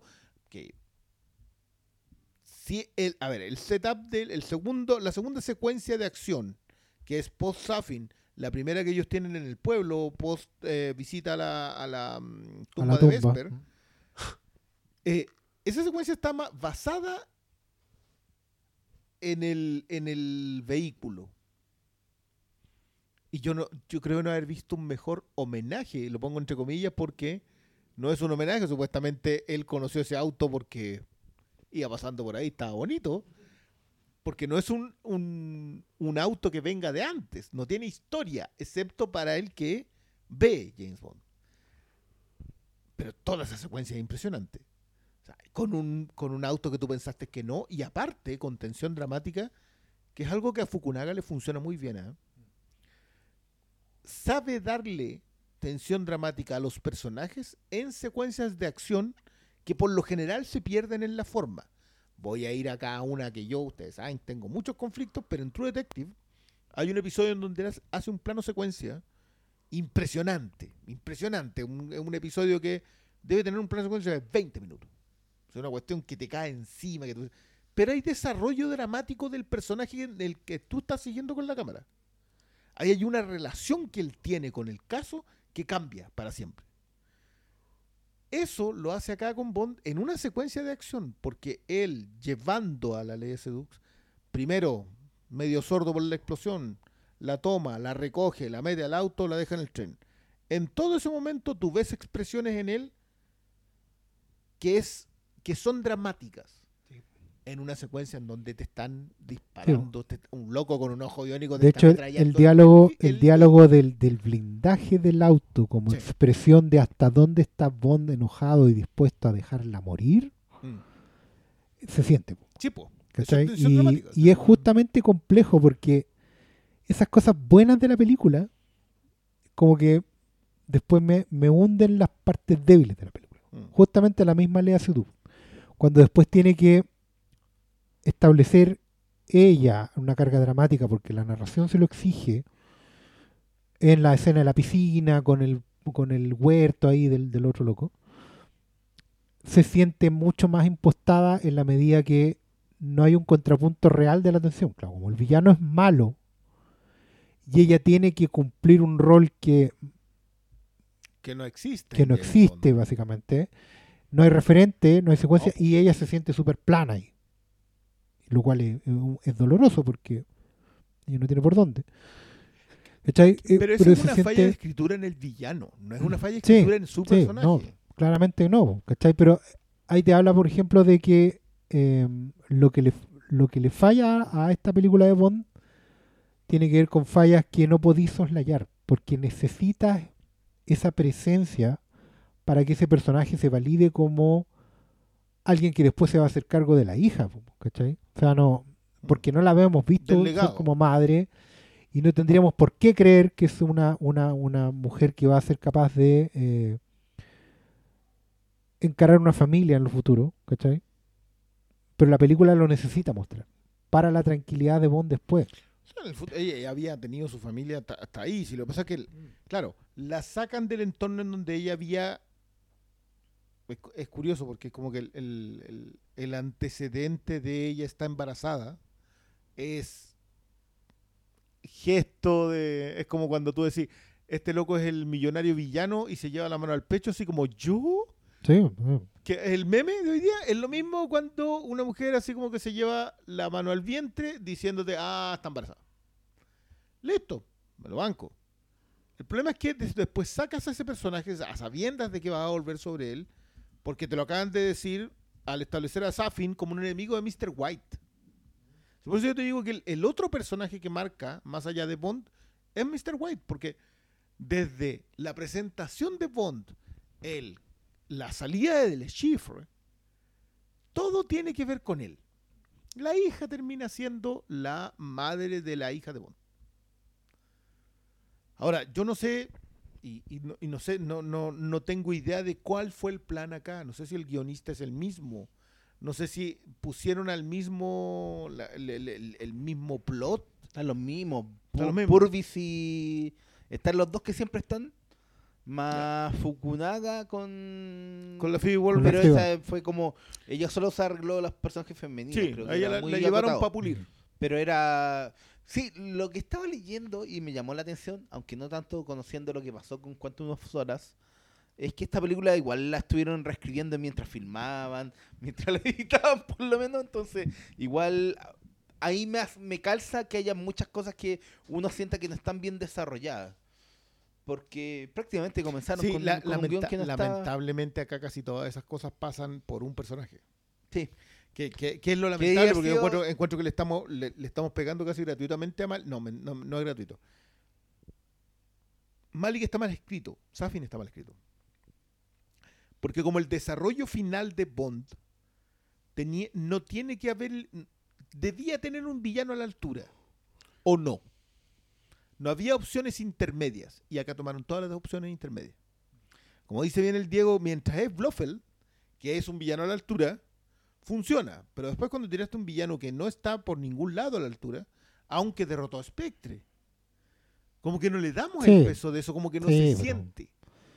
Pero también, claro, porque ahí uno, uno hubiera esperado que una buena escritura te podría haber dicho mil cosas, pero por ejemplo, podría haber hecho que derrotó a Spectre porque Spectre se había enquilosado. Porque Spectre estaba decadente, ya no se cuidaban, iban a fiesta en cualquier lado. ¿Cachai? Que es algo que tú podéis deducir, pero que no está manifiesto en el discurso del villano. El simplemente los mató porque estaban ahí, Porque pero no habla de, no habla de, no está en el discurso. Los villanos de Bond son muy discursivos. Sí. Siempre se utilizaron para hablar de, de, de, de- de las Del momento. situaciones, del momento y del mundo en el que estaban. ¿Cachai? Sí, sí, ¿sabes Entonces, cuál es- ¿Sabes cuál es mi problema con Safin? Es que siento que al final lo que pega más es que, hola, soy un villano que estoy aquí solamente porque este tipo se ganó el Oscar y necesitábamos a Mm. alguien tan reconocido. eh, era, un era, sí, Y es, en es- que- es y en eso queda como, la- como que nunca nunca me lo justifican como villano y cuando yo hablo de que tengo problemas con el plan es porque a mí la idea de estos nanobots no me parece mala, pero sí creo que como por el por qué lo usan como que tratan de darle una relevancia en base a lo que él quiere como para el mundo. Es que ¿sabes lo que pasa? Nunca lo desarrollan Paulo, bien, es que el problema del villano, es, es- es- qué bueno que hablaste de los nanobots, porque ahí está el problema, la contradicción. Los nanobots son el futuro, hoy día presente, están en todos lados, todo el mundo tiene nanobots y drones. Todos los villanos tienen nanobots y drones. Ok, perfecto. Los nanobots son irreversibles. Igual eso está bien escrito. La- la- el tema del nanobot para Bond es irreversible y es la causa por la cual se tiene que morir. Si no se hubiera infectado, el no se muere arranca de esa isla. Si se pudiera curar, puede hacerlo. ¿Cachai? Ahora, ¿cuál es el tema? El tema es que el discurso del villano habla del veneno. Está todo el rato centrado en la cosa Viene de una vieja. familia de veneno, claro. Claro, él habla de envenenar, de la venganza porque mataron a mi familia, pero el arte del veneno y no de los nanobots, no de la irreversibilidad de la superación tecnológica. El villano tenía que haber tenido concordancia con ese discurso para poder decir, bueno, ahora te gané donde nadie te ganó, te rajuñé y te dejé marcado para siempre y se acabó, ¿cachai? Y con esto terminamos. Eh, porque es algo intrínseco en su discurso, pero no lo es. De ahí es donde se, se nota que efectivamente no, no lo escribieron, ¿no? ¿cachai? No, se conformaron con el gancho de casting, con que sí, el villano tiene cara de loco, no había que maquillar casi nada. Pero. Lo cual es muy curioso porque en la primera secuencia, que es la gran secuencia Sí, de. Safin, Está sí está maquillado. Claro. O sea, no, no ¿Cachai? solamente está enmascarado, Sí. el rostro de Sí, está también está- era otro rostro porque estaba recién sobreviviendo al veneno, etcétera, etcétera. Pero claro, te farreaste a ser un fantasma de la ópera, que que es, un, que, es un, que es un engendro de justamente de los errores del pasado, eh, en haber sido un heredero de, a lo mejor, del mismo espectro, un agente... No, abandonado, ¿cachai? incluso Tanta cosa que podía sido- podía producir Claro, y a la vez y es súper raro porque no hemos hablado de Heracles como proyecto porque Heracles es un proyecto que se le va de las manos a el MI6 sí, y se les va de las manos porque toman la idea de que eliminar puntualmente a alguien como si fuese un eh, como si fuese un dron biológico eh, se ve como algo aceptable cuando lo primero que pensáis es que si tú puedes codificar un ADN y matar a alguien es que lo vaya a hacer como eugenesia va a ser una limpieza étnica. Que es el diálogo que no tiene Safin. No, po, no, si Safin no, no, hubiese no. sido un supremacista que creía que había que eliminar, o, o- al contrario, alguien de una raza que cree que hay que eliminar a la raza superior, superior, estoy poniendo entre comillas, a la raza que se ha considerado superior, hay que eliminarla porque ese es el origen de los males, que es algo que pasa en eh, Utopía, la serie original británica, te lo banco. Claro, po, porque habla, habla también de una lógica, claro, y habla de una lógica de mundo nuevo. Exacto. No de la de estar anclado en, en las motivaciones de... Magneto. Claro, no estar anclado en las motivaciones del viejo mundo, que es el problema que tiene el villano. Y por eso al final se hace insostenible. Pero, pero, pero al mismo eh, tiempo, eh, yo valoro que la película haya avanzado hacia donde tenía que avanzar. No sé si, si me puede gustar necesariamente la ejecución, pero también siento que haberlo hecho de otra forma hubiera sido más complejo. Siento que en Spectre, por ejemplo, la- las revelaciones que se hacen, que son game changers, que son alteraciones del canon, eh, están hechos tan a la bruta y tan burdamente que acá la fineza eh, me ayuda como a paliar el, el tema. A sabiendas de que, como dijo Diego, la fineza en esa aplicación hace que la película se frene. Se frene y se ponga lenta. ¿Cachai? Porque claro, se despide como se despide un ser humano. Tiene los diálogos que tiene que tener una persona aceptable y no un galán de película. Pero eso mismo ralentiza todo. ¿Cachai? El hecho de que eviten picar la cebolla, en general, y que lo hagan todo con mucha dignidad, también implica sacrificar acción, entretención, espectacularidad, épica. Y nada, pues es una decisión que, que hace que justamente a lo mejor la primera impresión de la película sea no sea tan efusiva, ¿cachai? O no sea tan, tan definitiva. Yo, yo eh, y es raro porque hemos hablado harto de la, de la redistribución, o sea, del, del conflicto entre episódico y, y, se- y, y co- y- y- no más que seriado diría yo que, ¿Continuado? que continuado, ¿cachai? O sea, porque, porque el- eh, y hablábamos acerca del serial antiguo de televisión, etcétera, que creo que son buenos, buenos tiempos para volver a tener esa conversación. Pero yo no sé si en realidad hay un conflicto, porque este es un capítulo más de un de una saga corta, si son cinco películas, de las cuales podéis saltarte cuánto no solas. Dos. Pero- Te puedes saltar dos. Yo no sé si te podéis saltar Spectre. Yo el Spectre es fundamental para esta. O sea, claro, pero no sé si es necesario. No, no, no, no, yo creo que es fundamental para no, entender por qué, experiencia. por- pero por qué Bond está como Bond. O sea, ¿por qué se fue a vivir? Obviamente un lugar feísimo. ¿Por qué se fue a vivir donde se fue a vivir? ¿Por qué ella no está con la... Todo eso necesitáis haber tenido Spectre para la idea del retiro.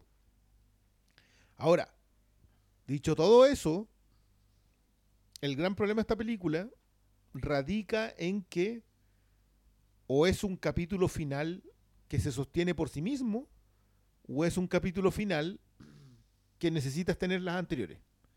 Por eso yo pregunto si se sostiene o no sola. ¿Pero qué Yo- capítulo final se sostiene por sí mismo? Esa es mi pregunta. Ninguno, pues si por algún capítulo final. Sí, po. pues, weón, ¿qué estás Por hablando? algo tiene la palabra capítulo.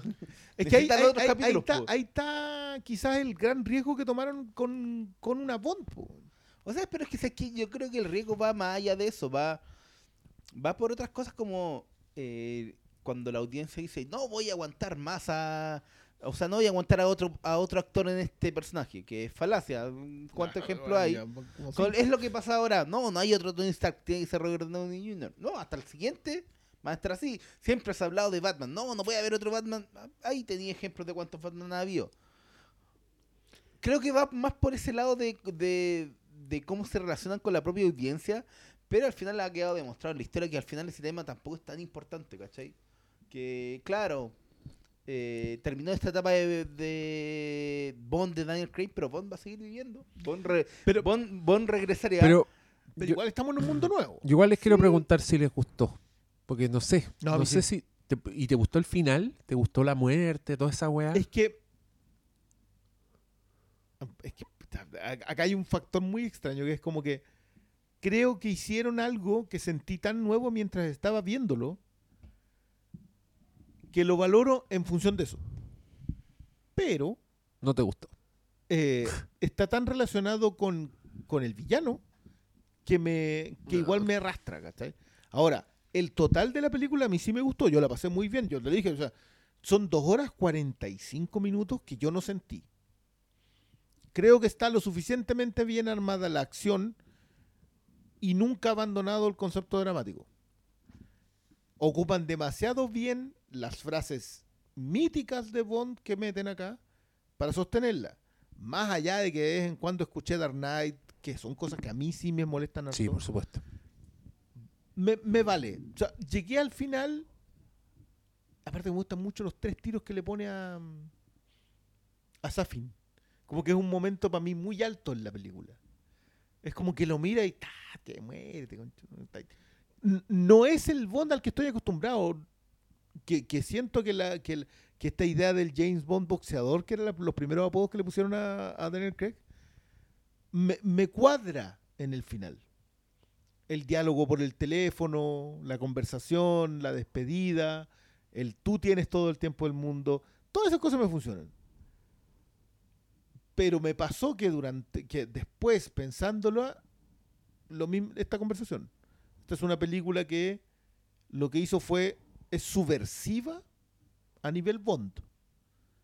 Es la idea de volver a contar exactamente la misma historia. Me contaron un capítulo de Bond en cinco películas. Cuando antes me lo contaban en una. Pero puedo vivir tranquilamente con ello. O sea, si el siguiente ciclo de Bond voy a tener 60 cuando termine, entiendo por qué, ¿cachai? Es eso lo que me pasa. No. A mí, a, mí- a mí me gustó eh, la decisión, por un lado, porque yo nunca pensé que iba a pasar en el cine. Entonces, al verlo, eh, no fue como. No levanté la bandera. ¿Cómo se le ocurre hacer esto con James Bond? No, a mí me gustó mucho porque nunca me lo esperé y creo que está lo suficientemente bien hecho como para validarse. Pero también lo sentí como una la única vía de escape para la etapa de Daniel Craig.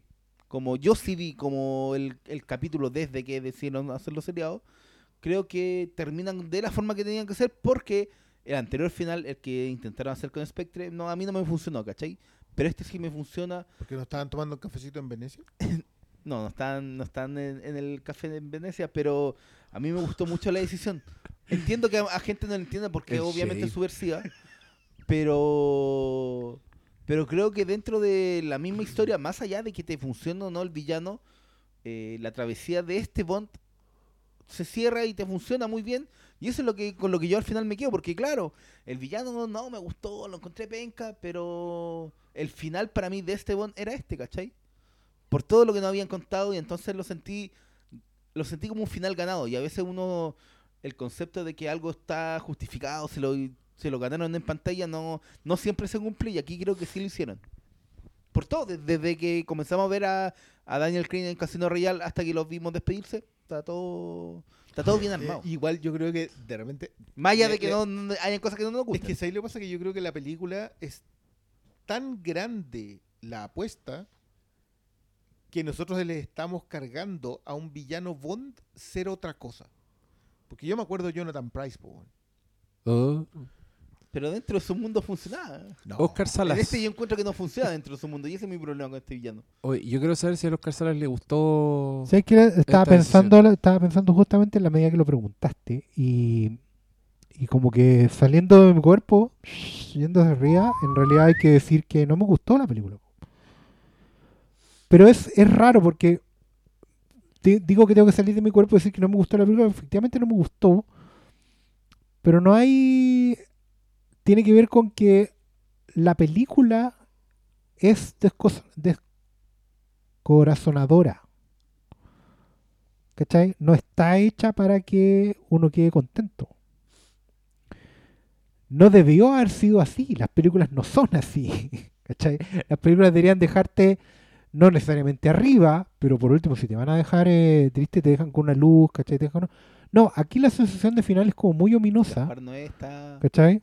Y de hecho, pero es que por último, eh, la, la sensación de, de cuando vais al cine y te vais con un con una satisfacción, incluso cuando la película es negativa, cuando la película es oscura, pero tú te vas satisfecho por el proceso. Acá eh, es- esto se siente más como, como algo inevitable, como algo que tenía que pasar y, la mayoría de las veces en la vida, cuando algo nos pasa lo que nos tiene que pasar, no nos gusta. ¿Cachai? Ahora, probablemente está, en ese sentido sea la más realista de todas las Bond. Y por eso mismo nos gusta. Pero la pregunta es, ¿me gusta? No, no me gusta. ¿Cachai? Es que yo estoy feliz con este acceso de razón que estoy escuchando, porque mm, a mí no me gustó nada.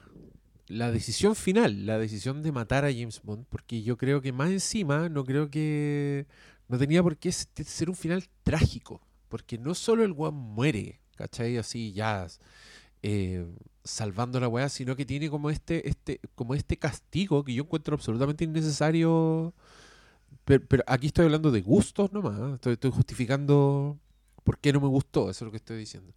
Eh,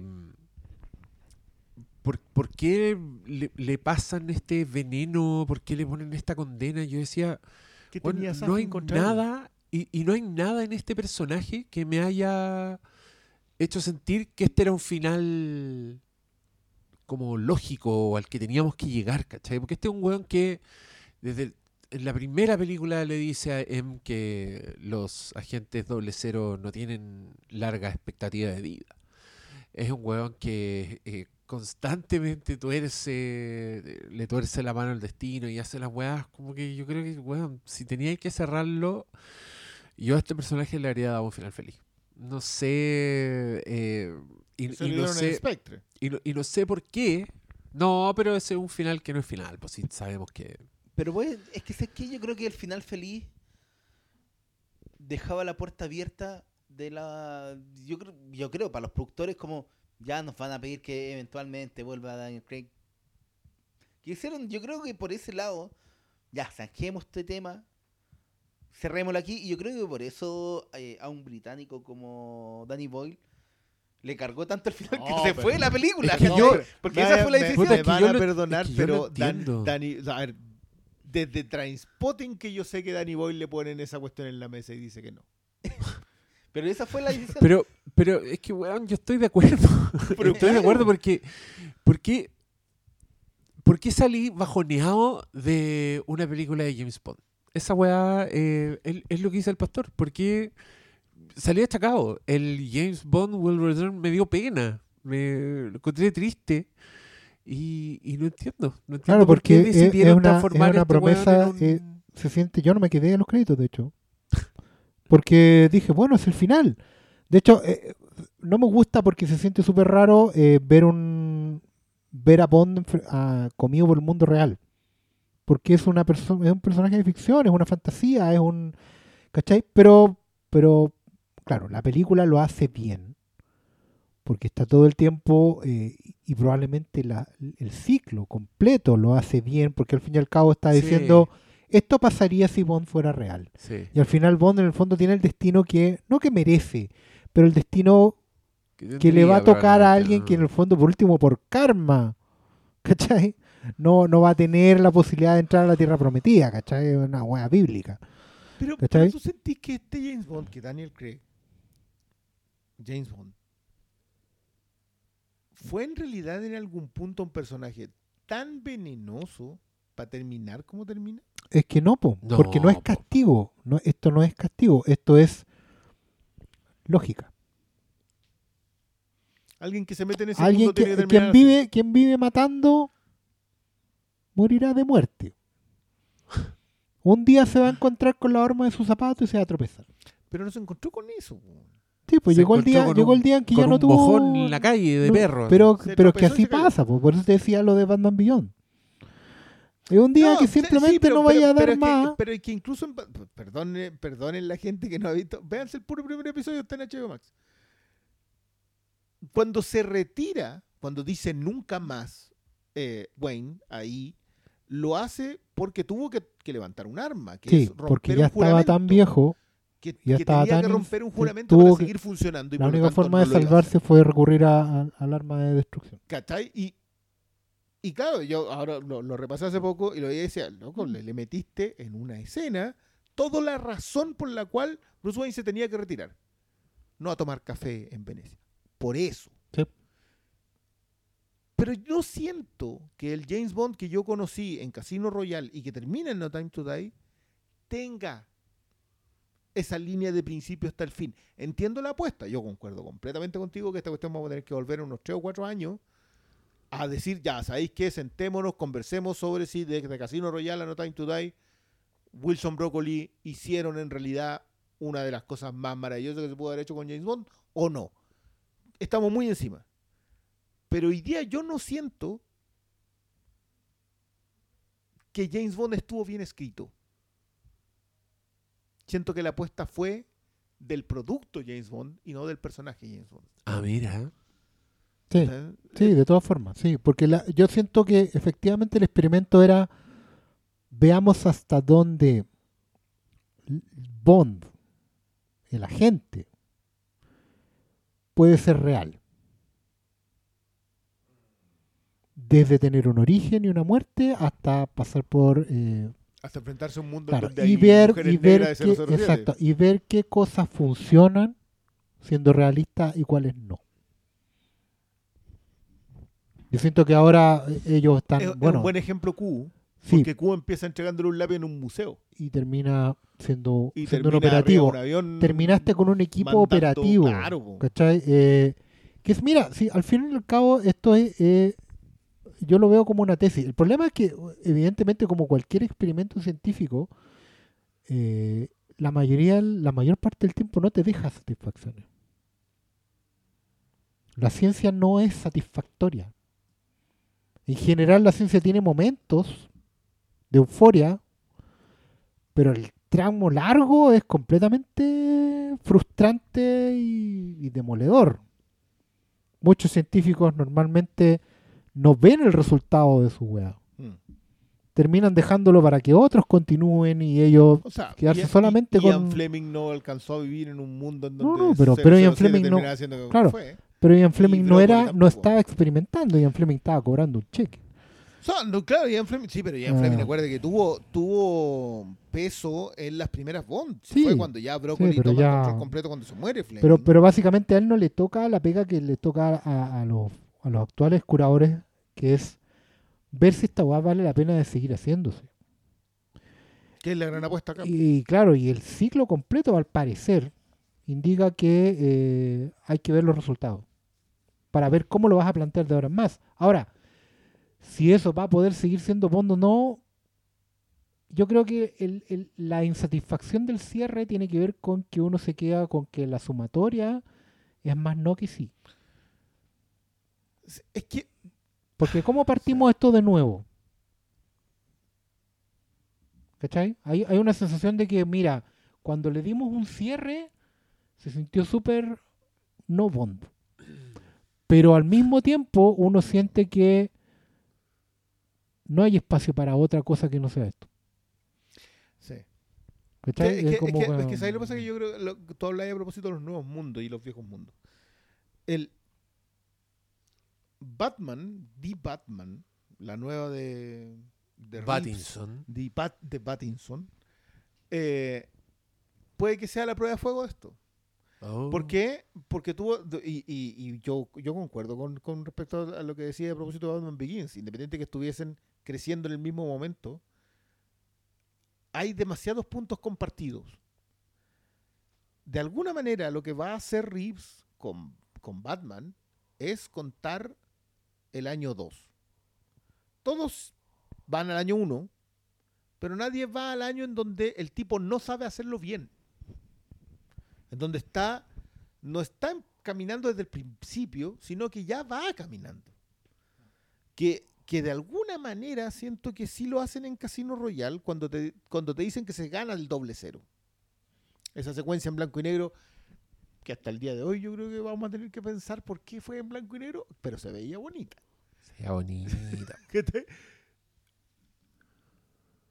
¿Es eso lo que le viene ahora a Bond? ¿Se puede volver a escribir un James Bond ahora cuando sabemos? Y aquí está, para mí, de nuevo, volver sobre Skyfall, sobre lo que a mí no me gusta de Skyfall. Es que ya no podemos volver a contar historia de 007. po. La historia de el MI6 versus Spectre, en donde existía un agente 007 a lo que al, al que determinados villanos colocaban como objetivo de Man with the Golden Gun, no puede volver a existir. po. A menos que hagan un, algo situado en la Guerra Fría. po. Exacto. A menos, a menos que te salgáis, que te salgáis directamente del nuevo mundo. Porque en el nuevo mundo la clave y James Bond volverá. El nuevo James Bond va a ser un nuevo James Bond. El agente 007 pasó a ser un número. Son apuestas muy grandes. Yo de verdad no sé si funcionaron. Pues, haber hecho el cambio con la agente 007, que de nuevo a mí me gusta mucho porque siento que es justo lo que yo esperaba de una 007. Si es una mina que se ganó, se ganó el número del más cabrón de los agentes que había para atrás, puta, yo entiendo que sea lo que fue. ¿Dónde está el dormitorio? Para allá partiste. Se fue a sentar, pero fue a marcarte el territorio. Todo lo que yo siento que tendría que ser una James Bond estaba. Pero funciona la apuesta. Arrastraste a tu gente, ¿Conquistaste gente nueva? Ahí, porque ahí es donde estamos. Claro. La- ¿Quién vuelve a ver la nueva James Bond con, no sé, weón, Tom Daniel Holland. Radcliffe, weón, o Tom Holland? ¿A quién le importa? Tom Holland, Tom no, por Holland, favor, no no digas suena esa idea. Tom Holland Si pasa, y- te y- voy a putear a ti. Y Mari- Marisa Tomei como M. Por favor, no. Pero, pero, pero, es, es ahí donde estamos. Porque matar a James Bond y decir que la siguiente es un nuevo ciclo, ese es el desafío. Y por eso yo No, están hasta el pico. Tan- sí, po. O sea, ¿qué harías tú? ¿Qué harías tú con la siguiente Bond? ¿A quién elegí? Yo tengo claro lo que quiero ver. A ver, ¿qué queréis ver? Yo traería de vuelta del retiro y haría All Man Bond con Pierce Brosnan. Brosnan. Y listo, para el intermedio. Para que haya un intermedio en donde una película más y de ahí tráigate, tráete un nuevo Bond. Mira, Porque sacarme un nuevo Bond al tiro lo veo muy complicado, como estaban hablando. Pero yo traería. De nuevo, rompen el esquema. O sea, no, ya volvió con él, pero no era oficial. Pero traerlo oficialmente de regreso para una película más. Old Man Bond. mira. Estamos. Me subo esa micro al tiro. Compro en verde. Yo, yo creo que eso tiene que, tiene que ir acompañado de, eh, de un establecimiento de mundo. ¿Cachai? Eh, siento que antes de, de- de escoger un actor o escoger un personaje o escoger el tipo de misiones, tú tenés que ver eh, en qué mundo te vas a situar. Si el mundo va a ser el mismo, el mundo en que estamos, digamos, eh, si va a ser el mismo de Craig, el mundo en que vivimos, yo creo que lo más sensato es partir de, de cero con, con da lo mismo con quién, pero es partir completamente de cero, como si nunca hubiera existido. Y, Pero sin contar una nueva historia de origen. pero obviamente, no, no, ya la, la verdad da un poco lo mismo. Eh, yo personalmente prefiero que no haya una historia de origen, no antes de establecer el mundo, ¿cachai? Pero por último, si el mundo va a ser el mismo, si ya ellos entienden que el mundo que tú puedes contar historias de James Bond es este mundo, un mundo que necesita, por decirlo así, burdamente, parkour, ¿cachai? Eh, eh, gadgets, drones, nanobots, etcétera. Ugh. Eh, tú tienes que establecer un personaje que tenga desafíos en ese mundo. Y ese personaje sea circunstancialmente James Bond. El problema de eso es que obviamente te vas a comparar con todos los demás, con Jason Bond, con Ethan Hunt, con tu- bla bla bla. Pero el desafío en realidad de esa es entender que justamente Jason Bond, Ethan Hunt y etcétera eh, ya son antiguos. Ya son gente jubilada o en vías de. Hunt comenzó en 1996. Sí, po. y, y, y- Este y uno, Hunt. y uno ¿Ah? tiene. Claro, Este Ethan Hunt. Pero si Sí, va, eh, Ethan Hunt va a morir, sí, va a tener sí. 80 años. Pero por ejemplo-. Pero. Espérate, por ejemplo- Hunt era un personaje, era el capitán de un equipo en Misión Imposible. Este Ethan Hunt es James Bond. claro, y es, ahí tienes un tema. Por ejemplo, el Ethan Hunt original en Misión Imposible era el jefe de un equipo. Otra lógica, otro mundo. Los talentos repartidos en distintos personajes. ¿Cachai? Misión Imposible, la serie de películas, lo que hizo fue avanzar el tema del equipo hacia un James Bond. Y que tiene un equipo que lo asesora, sí, esa es la innovación de, la- de las Misiones Imposibles y las películas, que es James Bond con amigos. ¿Cachai? E- La, la forma en que ha sobrevivido la franquicia de Misión Imposible es que es James Bond con amigos, algo que James Bond no tenía, pero que en este final se tiende a insinuar. Sí. Y que un Sí. James Bond dispuesto a morir. Porque al Por parecer, porque al parecer la fórmula hoy en día del agente secreto solitario no funciona. Necesitáis un equipo, un equipo operativo. O sea, El No equipo funciona. está, el equipo está, el agente está por verse. Ahora, si esa es la fórmula de para seguir adelante, puede ser la transición, puede ser no, no sé. es complejo el tema, pero yo creo que responde más que a un actor o a una caracterización de personaje, si va a ser nerd, si va a ser mujer, si va a ser indio, chino, para responder la- los requerimientos del mercado. Yo creo que tiene más que ver eh, con, establecer el mundo en el que te vaya a meter, porque Van a ser. no eh, sé, sí, es verdad, el mundo de las misiones imposibles eh, parece ser la evolución, pero hoy en día ya está anquilosado. ¿Cachai? Ya está, ya está viejito. Van a terminar con un, con un James Bond convertido en un John Wick traicionado por el MI6 y se los va a tener que pedir a todos. Pero John Wick responde a otro mundo y a otra Sí, lógica. pero po, van a- no van es a James yo creo Bond. que- no sé si van a. Dudo que de que intenten inventar algo nuevo. Van a- yo creo que después de la etapa de Daniel Craig se van a tratar de refugiar en algo más clásico. O sea, Al menos un- en la partida. Es, es una es una opción, pero a, a ver, dos cosas. No podía ser Old Man Bond cuando ya dices que James Bond fue Daniel Craig y que los James Bond existen. Que, que es el gran, pro- de nuevo, el gran problema de haber sostenido aparte a Judy Dench. Porque Judy Dench empieza con Pierce Brosnan, pero reempieza con Daniel Craig. Entonces, la M solo empieza con Daniel Craig en este nuevo ciclo. Eh, la clásica teoría de esto nunca le pasaba al tipo anterior, que es George Lazenby en um, On Her Majesty's Secret Service, This Never Happened to the Other Fella, que es cuando te lo presentan el personaje, que es para decirte que habían other fellas, que existía alguien que había sido él antes. Que, que es el principio de la teoría de que los Bond son un hombre clave.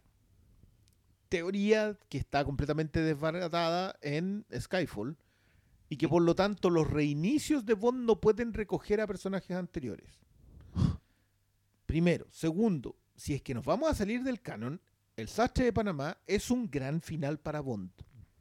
Pero no es Bond, pues no se comporta como Bond. Es- no, es, es la, es- esa es la misma teoría que estáis sacando con lo otro que dice, no, Bond es un No. hombre clave. A alguien se le, se le ocurrió Per- de la perdón, raja y el perdón, perdón, perdón, Bond, perdón. y de ahí. John Le Carré escribió el origen y el final de Bond en The Night Manager y Taylor of Panama. El origen de Bond como un ex agente SAS que es tomado por una operativa del MI6 que lo convierte en el agente 007 es The Night Manager. Y el final en este tipo que por, perdón, culiarse a la mina equivocada, lo agarran y lo mandan al culo del mundo, que es Panamá nomás, que tampoco es tan terrible, a hacer nada y que termina traicionando porque dice, ¿sabes qué? Te lo merecí. Y desapareciendo es un buen final para Bond. Lo que pasa es que, y acá volvemos sobre el ciclo de Daniel Craig, el ciclo de Daniel Craig está basado en un sino trágico. Es un instrumento romo, es un tipo que no sabe hacer otra cosa que ir para adelante de cabeza, que lo recoge Judy Dench, lo convierte en un agente, lo mantiene en movimiento constante hasta que ella cae, que es cuando sabemos el origen de Bond. ¿Se merece Bond por lo que ha sido su destino? Yo creo que no. Nunca le hace a Spectre. De hecho, él no se echa a Spectre. weón. Entonces, ¿quién carga con una venganza contra Bond? ¿Por qué Safin tiene una venganza contra Bond? Porque está, Mala era como que le gustaba, estaba con una mina con la que él está enamorado. No, lo dice sí, que está como voy a cambiar de que no opinión. tiene- Cambié de opinión, no me gusta esta película. ¿Qué te hace? no, nunca tanto. Pero yo siento que el, y esto de nuevo es una apuesta que vamos a tener que resolver con más tiempo, porque hay que digerirlas, hay que pensar en realidad si la apuesta tenía un valor en sí misma. Sí. Por- por- O, por- era un- o fue una simple respuesta. al mundo. Mm. Porque si ya sabéis que el mundo cambió, vos no se puede andar, Sí. no puede andársela agarrando a todas. Mentira, se agarra a Mónica Beluche. Lo explicamos. Lo explicamos porque sí. No, ya. Pero Eh, es eso, en eso, en esa aparato. Oye, lo dejamos hasta acá. Yo sé que hay un, hay un partido que está de Lo- fondo. lo estamos viendo Pero que no. Está más, mira, está más trágico que No Time to Die, así que me da lo mismo si seguimos o no. Porque vamos a pasar de. No, pero yo creo que está bien. Hay que prepararse para mañana, Sí. día laboral. A mí ya se me están cerrando los ojitos, pero eh, pueden terminar de ver este partido acá. No lo voy a echar al medio del Gracias. partido. Pero paremos la grabación, paremos de hablar. Ya saben, nos gustó, a mí no me gustó el final, eh, pero no me gustó el nivel de decisión. No a nivel así de como esta. Jocota. Sí, Sí. esta guasta a mí me da lo mismo. Es- es Eh, creo, que, creo que el personaje no se merece este final. Eh, la, la parte triste es que, claro, el Juan descubre su familia, pero básicamente le dicen que, que tiene una weá incurable. Son unos nanobots. Mira la weá. Unos nanobots incurables que, Que se pueden pasar al que otro. si entonces él, el weón que si él se queda- acerca a su, a su a la mujer que ama o a la hija que descubre tiene las va a matar entonces con eso el weón entiende que no las puede volver a ver nunca más y después de eso ya le caen los misiles en la cabeza pero ¿para qué? yo no sé no me cuesta verle el propósito Eh, no, no hay motivación de Safin para hacerlo. Es No que hay ninguna motivación. Y no hay motivación, creo yo, en la historia, weón. O sea, en la, histo- en la macro historia, en toda la weá que contaron. Porque ya, una weá es querer poner el final definitivo y, y matarlo, y no hay duda, y no va a volver, olvídenlo. Ya, eso es una weá. Pero la decisión de hacerlo trágico es lo que a mí no me gusta. Y Sí. estoy en contra. Es demasiado lógica. Es demasiado lógica eh, y claro, y no es algo que, que uno esperaría para una weá que es fantasía al Y- fin y y, al cabo. y que, y que incluso creo que es un error dentro de la propia película. Mm. Porque esa weá es otra película.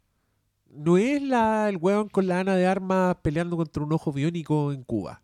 Sí. El salto me parece muy No, sí, drástico. sí, el, el gran problema, el gran problema es Safin.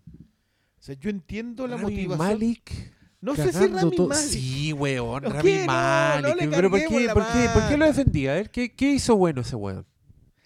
No, nada, si no estoy. Yo quiero decir aquí la, y ahora. La De más. noche en el museo. Yo quiero decir aquí y ahora. Estoy chato del tío Cinemark hablando del EO. Aquí se viene la película del EO. Porque claro, EO, eh, Boyan Rhapsody, no hablen más. El EO. Hablan del EO. Y cada Hablen vez del, que pues, le hablen del peo porque el weón es fomísimo. peo, Me, me cae peor. Yo, No. Pero, pero yo El no, no peo. le voy a cargar la mata al cabro. Pero ¿por qué no? Pero. Porque es gratuito.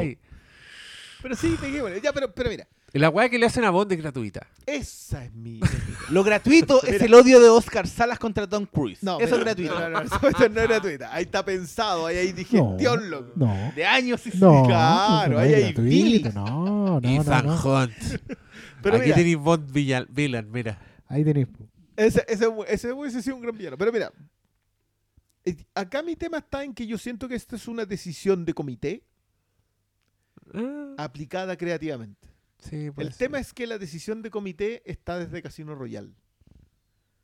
Entonces, ¿por qué funcionó tan bien cuando colocaste a Campbell, a Méndez, a Fukunaga? Porque funcionan bien en lo formal, están bien contadas, pero, en- pero agarráis la línea de fondo y decís, ¿sabéis que quizás no fue una buena decisión? Mm. Entonces, que afecta narrativamente. Si por eso sentimos acá que le hicieron a Bond algo que no debían hacerle. En lo personal, siento que desde el final de Skyfall hicieron con Bond algo que no debía hacerse. Entonces, todo es muy en perspectiva, estamos muy encima. Yo siento que es una película que se sostiene solita. Yo la puedo ver, la paso bien. Veo a Safin al principio y digo, oye, está bueno este villano. Veo a Safin al final y digo, oye, esta mierda de villano. Pero pasa, puedo llegar hasta el final, puedo recorrer 2 horas 45. Está bien filmada, está, Claro, tiene todos los componentes que uno espera. No, y el loco tiene pulso, sí, Fukunaga tiene pulso.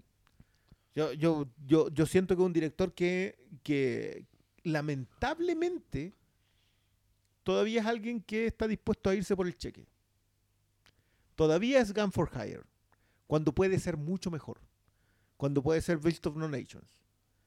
Entonces, está bien. Cuando fue ya True, True Detective también, sí, no- aunque ahí estaba con el problema del otro en el guion, pero Oye, qué bueno, estuvo buena esa entrevista. pero creo que, que al final los componentes están bien de esta película. Si yo mis quejas van como en cosas como el EO, pero que le tienen mal.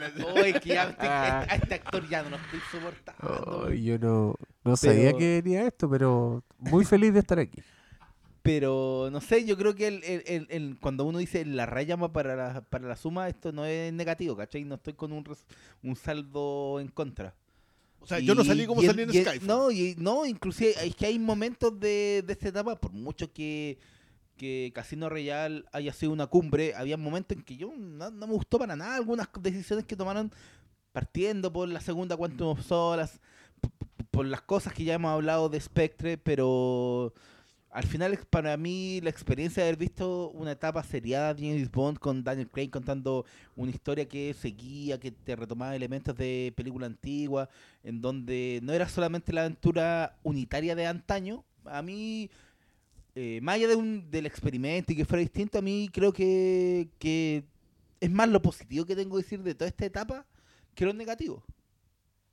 Y al final con eso es lo que yo me quedo, que en otra ocasión uno se queda como más con, con las cosas malas aquí no claro hay, hay un- siempre va a haber algo que no que no me ha resultado pero salvo en un casino royal que es perfecta pero pero para valorar al final me queda todo lo que ha sido la etapa lo que fue ya la etapa de Daniel Sí. Craig como Bond En mi caso y también, voy o a sea, volver yo creo voy a volver recurrentemente cerrando el tema, por lo menos en mi, en mi caso, eh, con todos sus bemoles y las cosas que me molestaron y las cosas que me descorazonaron, como el final, eh, prefiero mil veces un ciclo de esto a cinco películas de Roger Moore.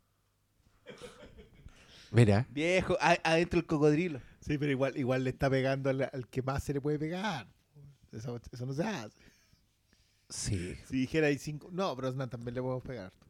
Es que nadie más tiene cinco o así. O sea, Bros- Brosnan tiene cinco, ¿cierto? No. Cuatro. ¿Cuatro, no? Cuatro, cuatro. Overday, Tomorrow Never Dies, GoldenEye y... Sí, eh, y la, el- la de What is not enough. el- The World is not bueno, no, no. No, este no. Sí, pero Diane Overday tiene un componente que siempre va a ser terrible. No, esa película es desastrosa de principio a fin. ¿Cuál- Esa es la última, ¿no? Esa es la última con este eh, satélite que tira la... Oh. el- y con la canción de Madonna. y- Con Madonna. Madonna con una escena de grima. con una escena de grima. Oh, la weá mala, y, y- weón. y con el, con el villano que tiene cirugía ¿no? plástica. Sí, pues. Lo único bueno de esa película es el auto que era invisible. No, y chao. esa. El auto invisible. No, yo, yo, es que eso, eso es lo otro también. Acá lograron hacer que los gadgets me volvieran a importar. Creo que lo que hacen con el PEM acá al final, que no tiene ningún sentido porque si un PEM se echaría los nanobots, pero lo que hacen con reventar. No le corta ni la comunicación, po, weón. cuando se está hablando con el otro weón. pero ya, Que era acotado. claro, Era para el claro, ojo. era acotado, pero, No, te, pero te llegaba al buenísimo. cerebro, pero no al oído. Era, era buenísimo el gag de la wea. Sí, po. Entonces, esas cu- cuestiones que me volvieron a funcionar, vuelvo a insistir con Q. Creo que Q está por encima, de muy por encima de la media del resto de los personajes. Aparte de un Witch o un tremendo actor. Pero, pero el gran problema es que es muy difícil hablar de esta película sola. Como que todo es la etapa. Y ahí es donde... Pero es que el final, po, Sí, po. el capítulo final. ¿no? Y al hablar de la etapa siempre Sí, vamos a sacar a po. colación a Casino Royale y eso eleva el tiro a la vara. po, Claro, po, levantáis mucho la... Ah, Sí, pero Y no lo bueno. hacemos con Brosnan. No hablamos de GoldenEye como... Ah, yo sí. Sí, a tú sí. Aquí a mí me gusta mucho GoldenEye, creo que es una buena película de James Bond. Eh, creo que de hecho está a la altura de las mejores de James Bond, pero el problema es que después viene después viene Die Another Day, viene el, No, el- sí, el- el- Tomorrow Never Die, el mundo- mundo no basta. el- el mundo no basta no es tan mala, pero el, el- Y yo tomo Runner Dice independiente, no, Tomorrow Never independiente Dies me del, gustaba, del a mí me gustaba. villano y el plan del villano tampoco. Pero No. ya, por ejemplo, Tomorrow Never Dies igual tratan de adaptarse al nuevo mundo. El villano es un magnate de las comunicaciones.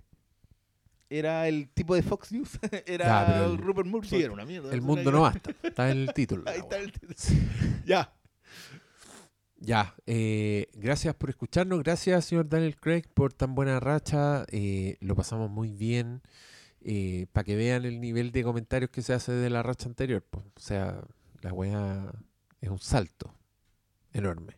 Madonna. Yo creo que la forma de, de hacer de nuevo James Bond, yo creo que tienen que hacer la de época.